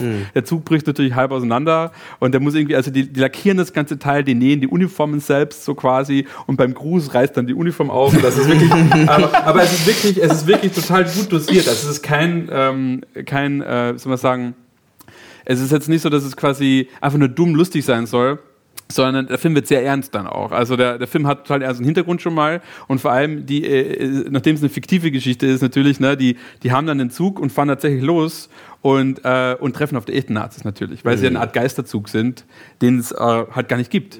Äh, äh, ein Deportationszug, von dem keiner weiß. Und dann auf einmal treffen die auf die echten Einheiten und wie sie dann damit fertig werden. Und ich will das Ende nicht spoilern, aber das Ende äh, lässt dich auf jeden Fall heulen. Das Ende ist extrem krass. äh, dafür, dass das eine Komödie eben ist. Aber es ist eigentlich eine Tragikomödie, ne? weil du die ganze Zeit weißt, das ist ein total toller Gedanke, ne? so ein Dorf, das sich quasi selbst ins Heilige Land mit dem Deportationszug rettet. So. Also es ist so ein fantastischer Gedanke. Und deswegen hat mir der Film so gut gefallen, weil es halt äh, natürlich einen total realen Hintergrund hat. Die Geschichte selbst halt extrem äh, herzhaft mit Humor erzählt ist. Erinnert jetzt vielleicht auch, den, habt, den anderen Film habt ihr ja vielleicht gesehen, an Das Leben ist schön, mhm. äh, wo das auch so, ne? Ähm, auch komödiantisch. Äh, genau, genau. Aber, aber, es ist, es ist, aber es ist halt nochmal ganz eigenen. Aber das wäre äh, Slapstick, ne? Ein bisschen mehr. Bitte? Slap, da ist ein Nein. bisschen mehr. Bei, bei Nee, Das Leben so, ist schön, ist man ja. ein bisschen mehr körperlich. Also ich weiß nicht, ob, ich, ob das so auch da ist. Also nicht Slapstick in dem Fall, aber ich meine, der, der, der äh, Venini, Venini der, der, der tanzt. Und ja. ja, also das ist, das ist, äh, das, das, das ist in dem Fall wirklich nicht. Das Ding ist halt, der Originalfilm ist auf Französisch. Ich habe jetzt, nachdem ich Französisch tatsächlich nicht spreche, die deutsche Version angeschaut, die extrem gut meiner Meinung nach ähm, übersetzt ist. Wirklich. Also es ist richtig, richtig, äh, also die Witze kommen super rüber, äh, ohne dass ich jetzt eben weiß, wie die Originalfassung ist.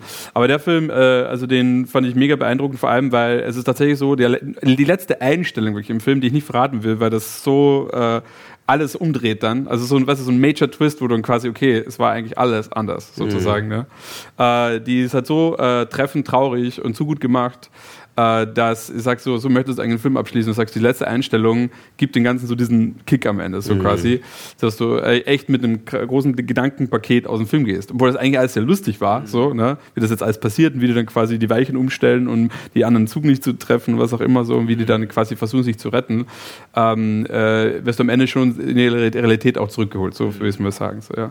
Also das war super, das war echt ein tolles Film. Also das kann ich wirklich, ich würde sogar sagen, es passt sogar tatsächlich irgendwie in die Weihnachtszeit ähm, weil es halt ähm, äh, ein gut aufgeartetes Thema ist, finde ich so. Ne?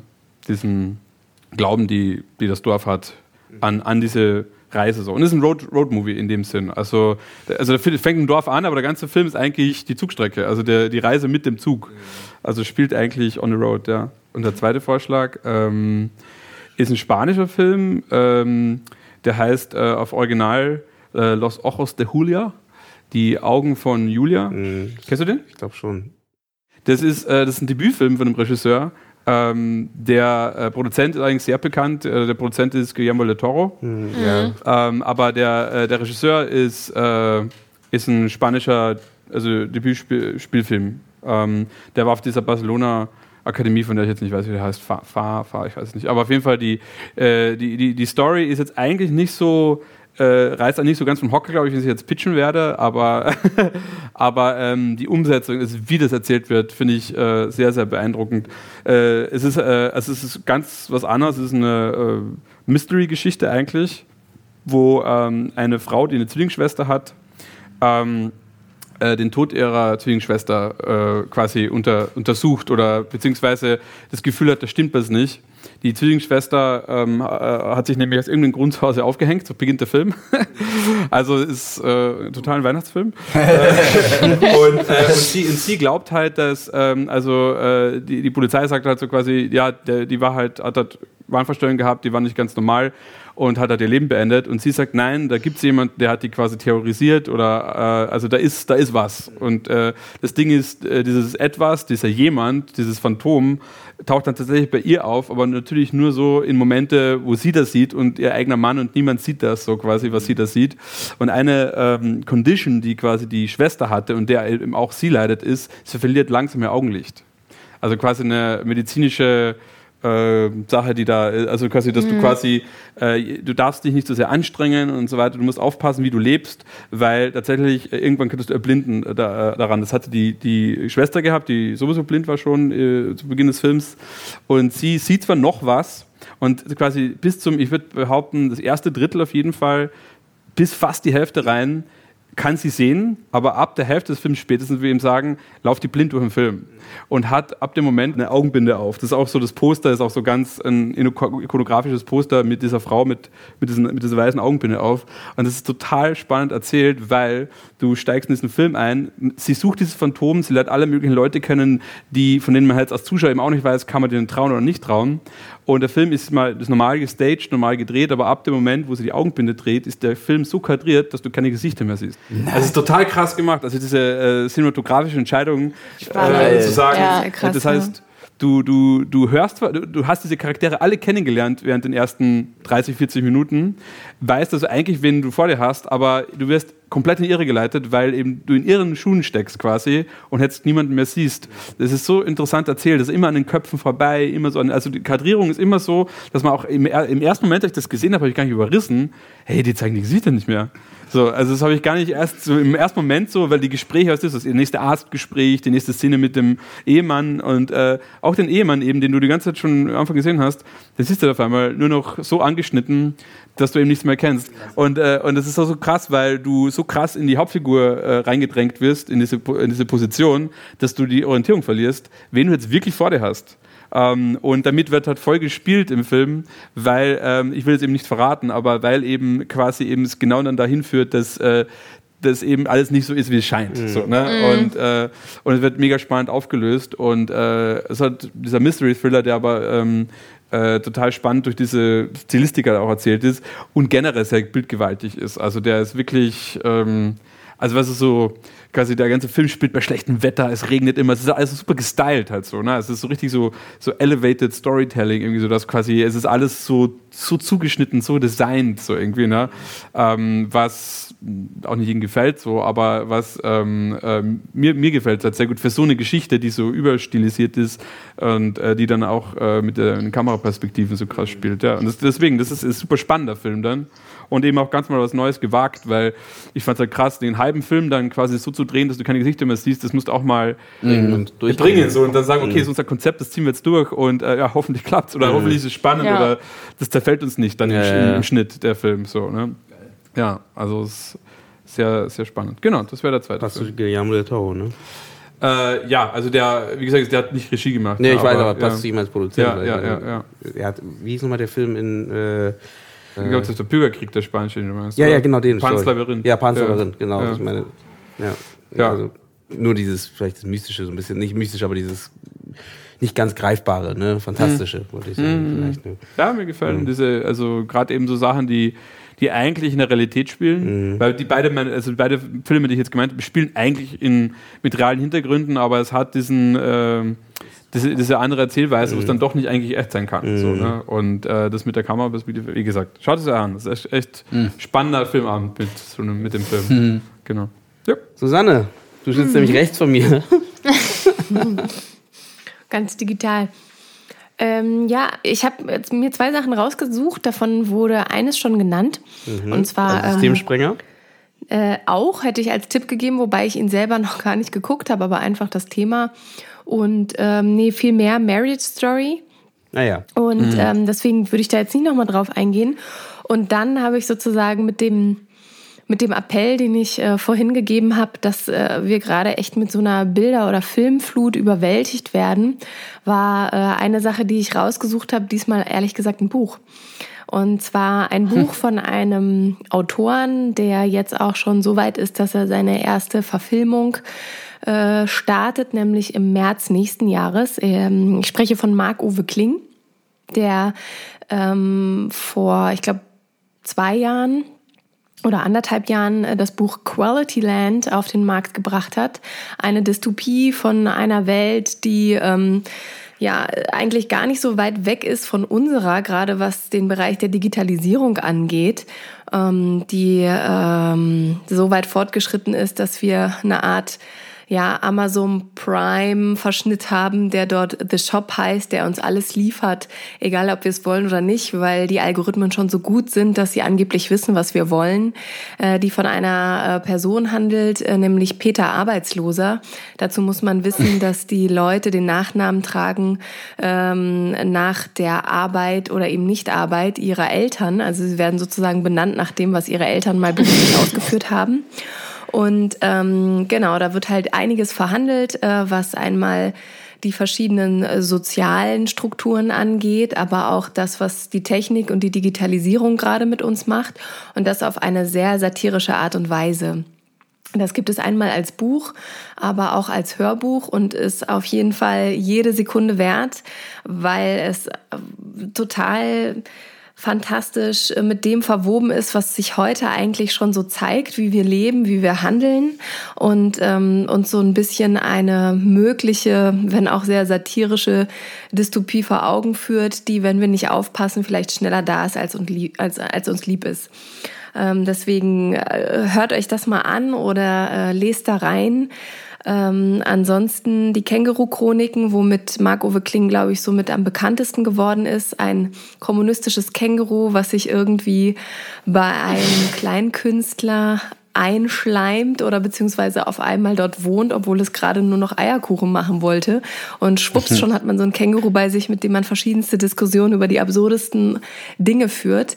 Äh, da kommt im März 2020 äh, der Film in die Kinos. Mm. Das heißt, das wäre sozusagen mein, mein Tipp, auch mal wieder ein bisschen weg von der ganzen digitalen Flut zu gehen.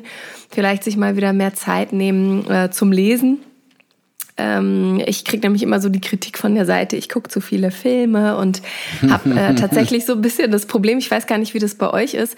Ich gucke auch super gerne Serien, die ich schon ganz oft gesehen habe, so zum Einschlafen. Geht es euch auch so? Nein.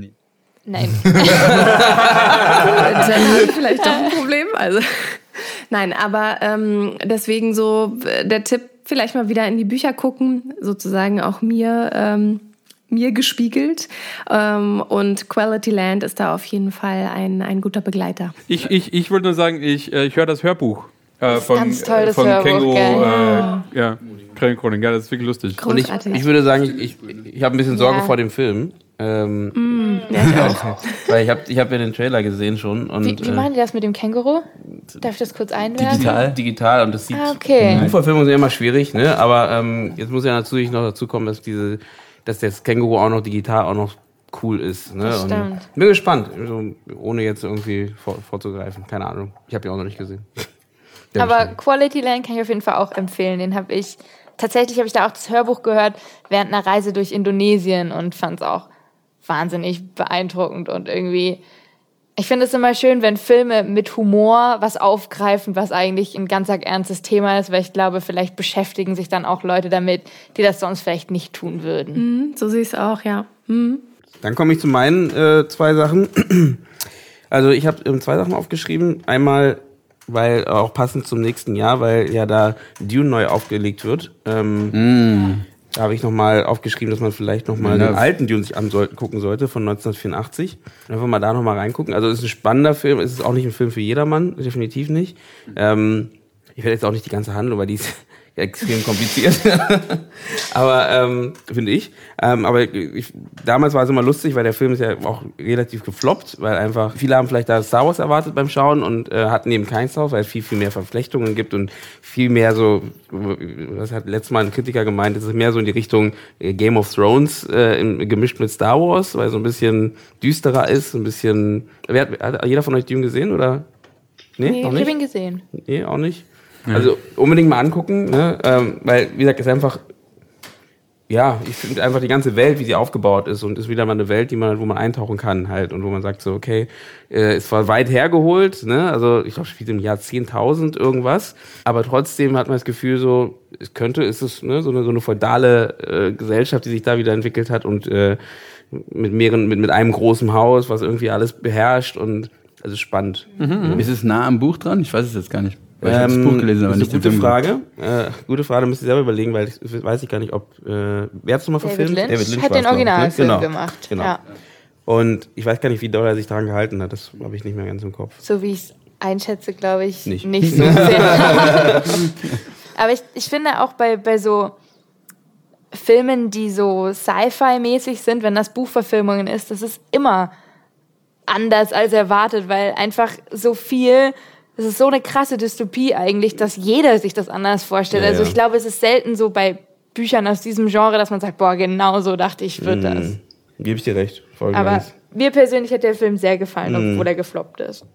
Und dann würde ich natürlich zusätzlich dazu passend äh, Jodorowskis Dune empfehlen. Die Doku zu einem Dune, der nie verfilmt wurde. Ähm, unbedingt auch mal anschauen, weil dann, da sieht man auch mal so, wie verrückt Film sein kann. ne? äh, ist eine super schöne Doku, wo man halt mit dem Herrn, äh, was war es, Südamerikaner auf jeden Fall, ähm, der halt da in der Zeit auch sehr bekannt war. Und der hatte halt vor, Dune nochmal, also wirklich zu produzieren in einer also so groß, wie man sich nicht vorstellen könnte zu der Zeit, so eine Art. Also mit Riesenstars, die er da irgendwie reincastet und seinen Sohn ähm, theoretisch abrichtet, den, den, äh, wie heißt der Haupt der, äh, na? Ich habe den lange nicht mehr gesehen, wenn ich ehrlich bin. Atreides? Irgendwie sowas. Egal, auf jeden Fall, ähm, er hat ihn schon abgerichtet, der, der, der, der Hauptdarsteller zu werden, also wirklich so vier, fünf Jahre lang, so eine Art, um, ich nenne es mal abgerichtet, aber so, ne, so vor, vorbereitet, vorbereitet auf seine Rolle, auf seine große Rolle und alles auf diesen großen Film äh, irgendwie vor, äh, hingeschoben und äh, dann wurde es nichts ne, am Ende. Und super spannend, was da, was für Machenschaften im Hintergrund und wie, wie die es versucht haben und es trotzdem nicht geklappt hat und super spannend. Also genau, Jodorowskis Dune. Mhm. Genau, den gibt es vielleicht auch gerade online irgendwo. Und ähm, passend, weil es gerade auch eine Doku ist, wäre der, der zweite Film, das gehört ja zusammen, äh, wäre halt, sorry. Äh, Geht gar nicht. ähm, ja, Filme, das waren unsere, unsere Jahre. Das ist eine äh, Netflix-Dokumentation. Ähm, ist, so heißt ja auf Deutsch. Das ist diese, diese Dokumentation über die alten äh, Hollywood-Filme wie ähm, ne, Die Hard oder. Stimmt, ja. Genau. Movies that made us. Ja, frisch, genau. ne? Ach so, das habe ich gerade gesehen. Hast du gerade? Ja, alle, alle, alle vier alle Folgen. durch? Ja. Gut, dann guckt euch die nicht mehr an. Nee, das ist, das ist wirklich äh, spannend, aber man muss die Filme halt gesehen haben. Ja, natürlich. Aber Klar, es sind große. Filme. Ne? Ja. Es sind halt Dirty Dancing, weiß, ne, äh, Home Alone, Kann, ja, Home Alone und Die Hard, und. Das ist übrigens. was war denn der vierte? Äh, der dritte, ja, vierte. Das war der Äh, das war- was war denn das vierte, genau. Fällt mir gleich ein. kleiner Film scheinbar, den hat keiner gesehen. Äh, Ghostbusters. Ghostbusters, Ghostbusters, richtig, genau. Ja. Doch Kleiner Film halt. Ne? Doch nicht so klein.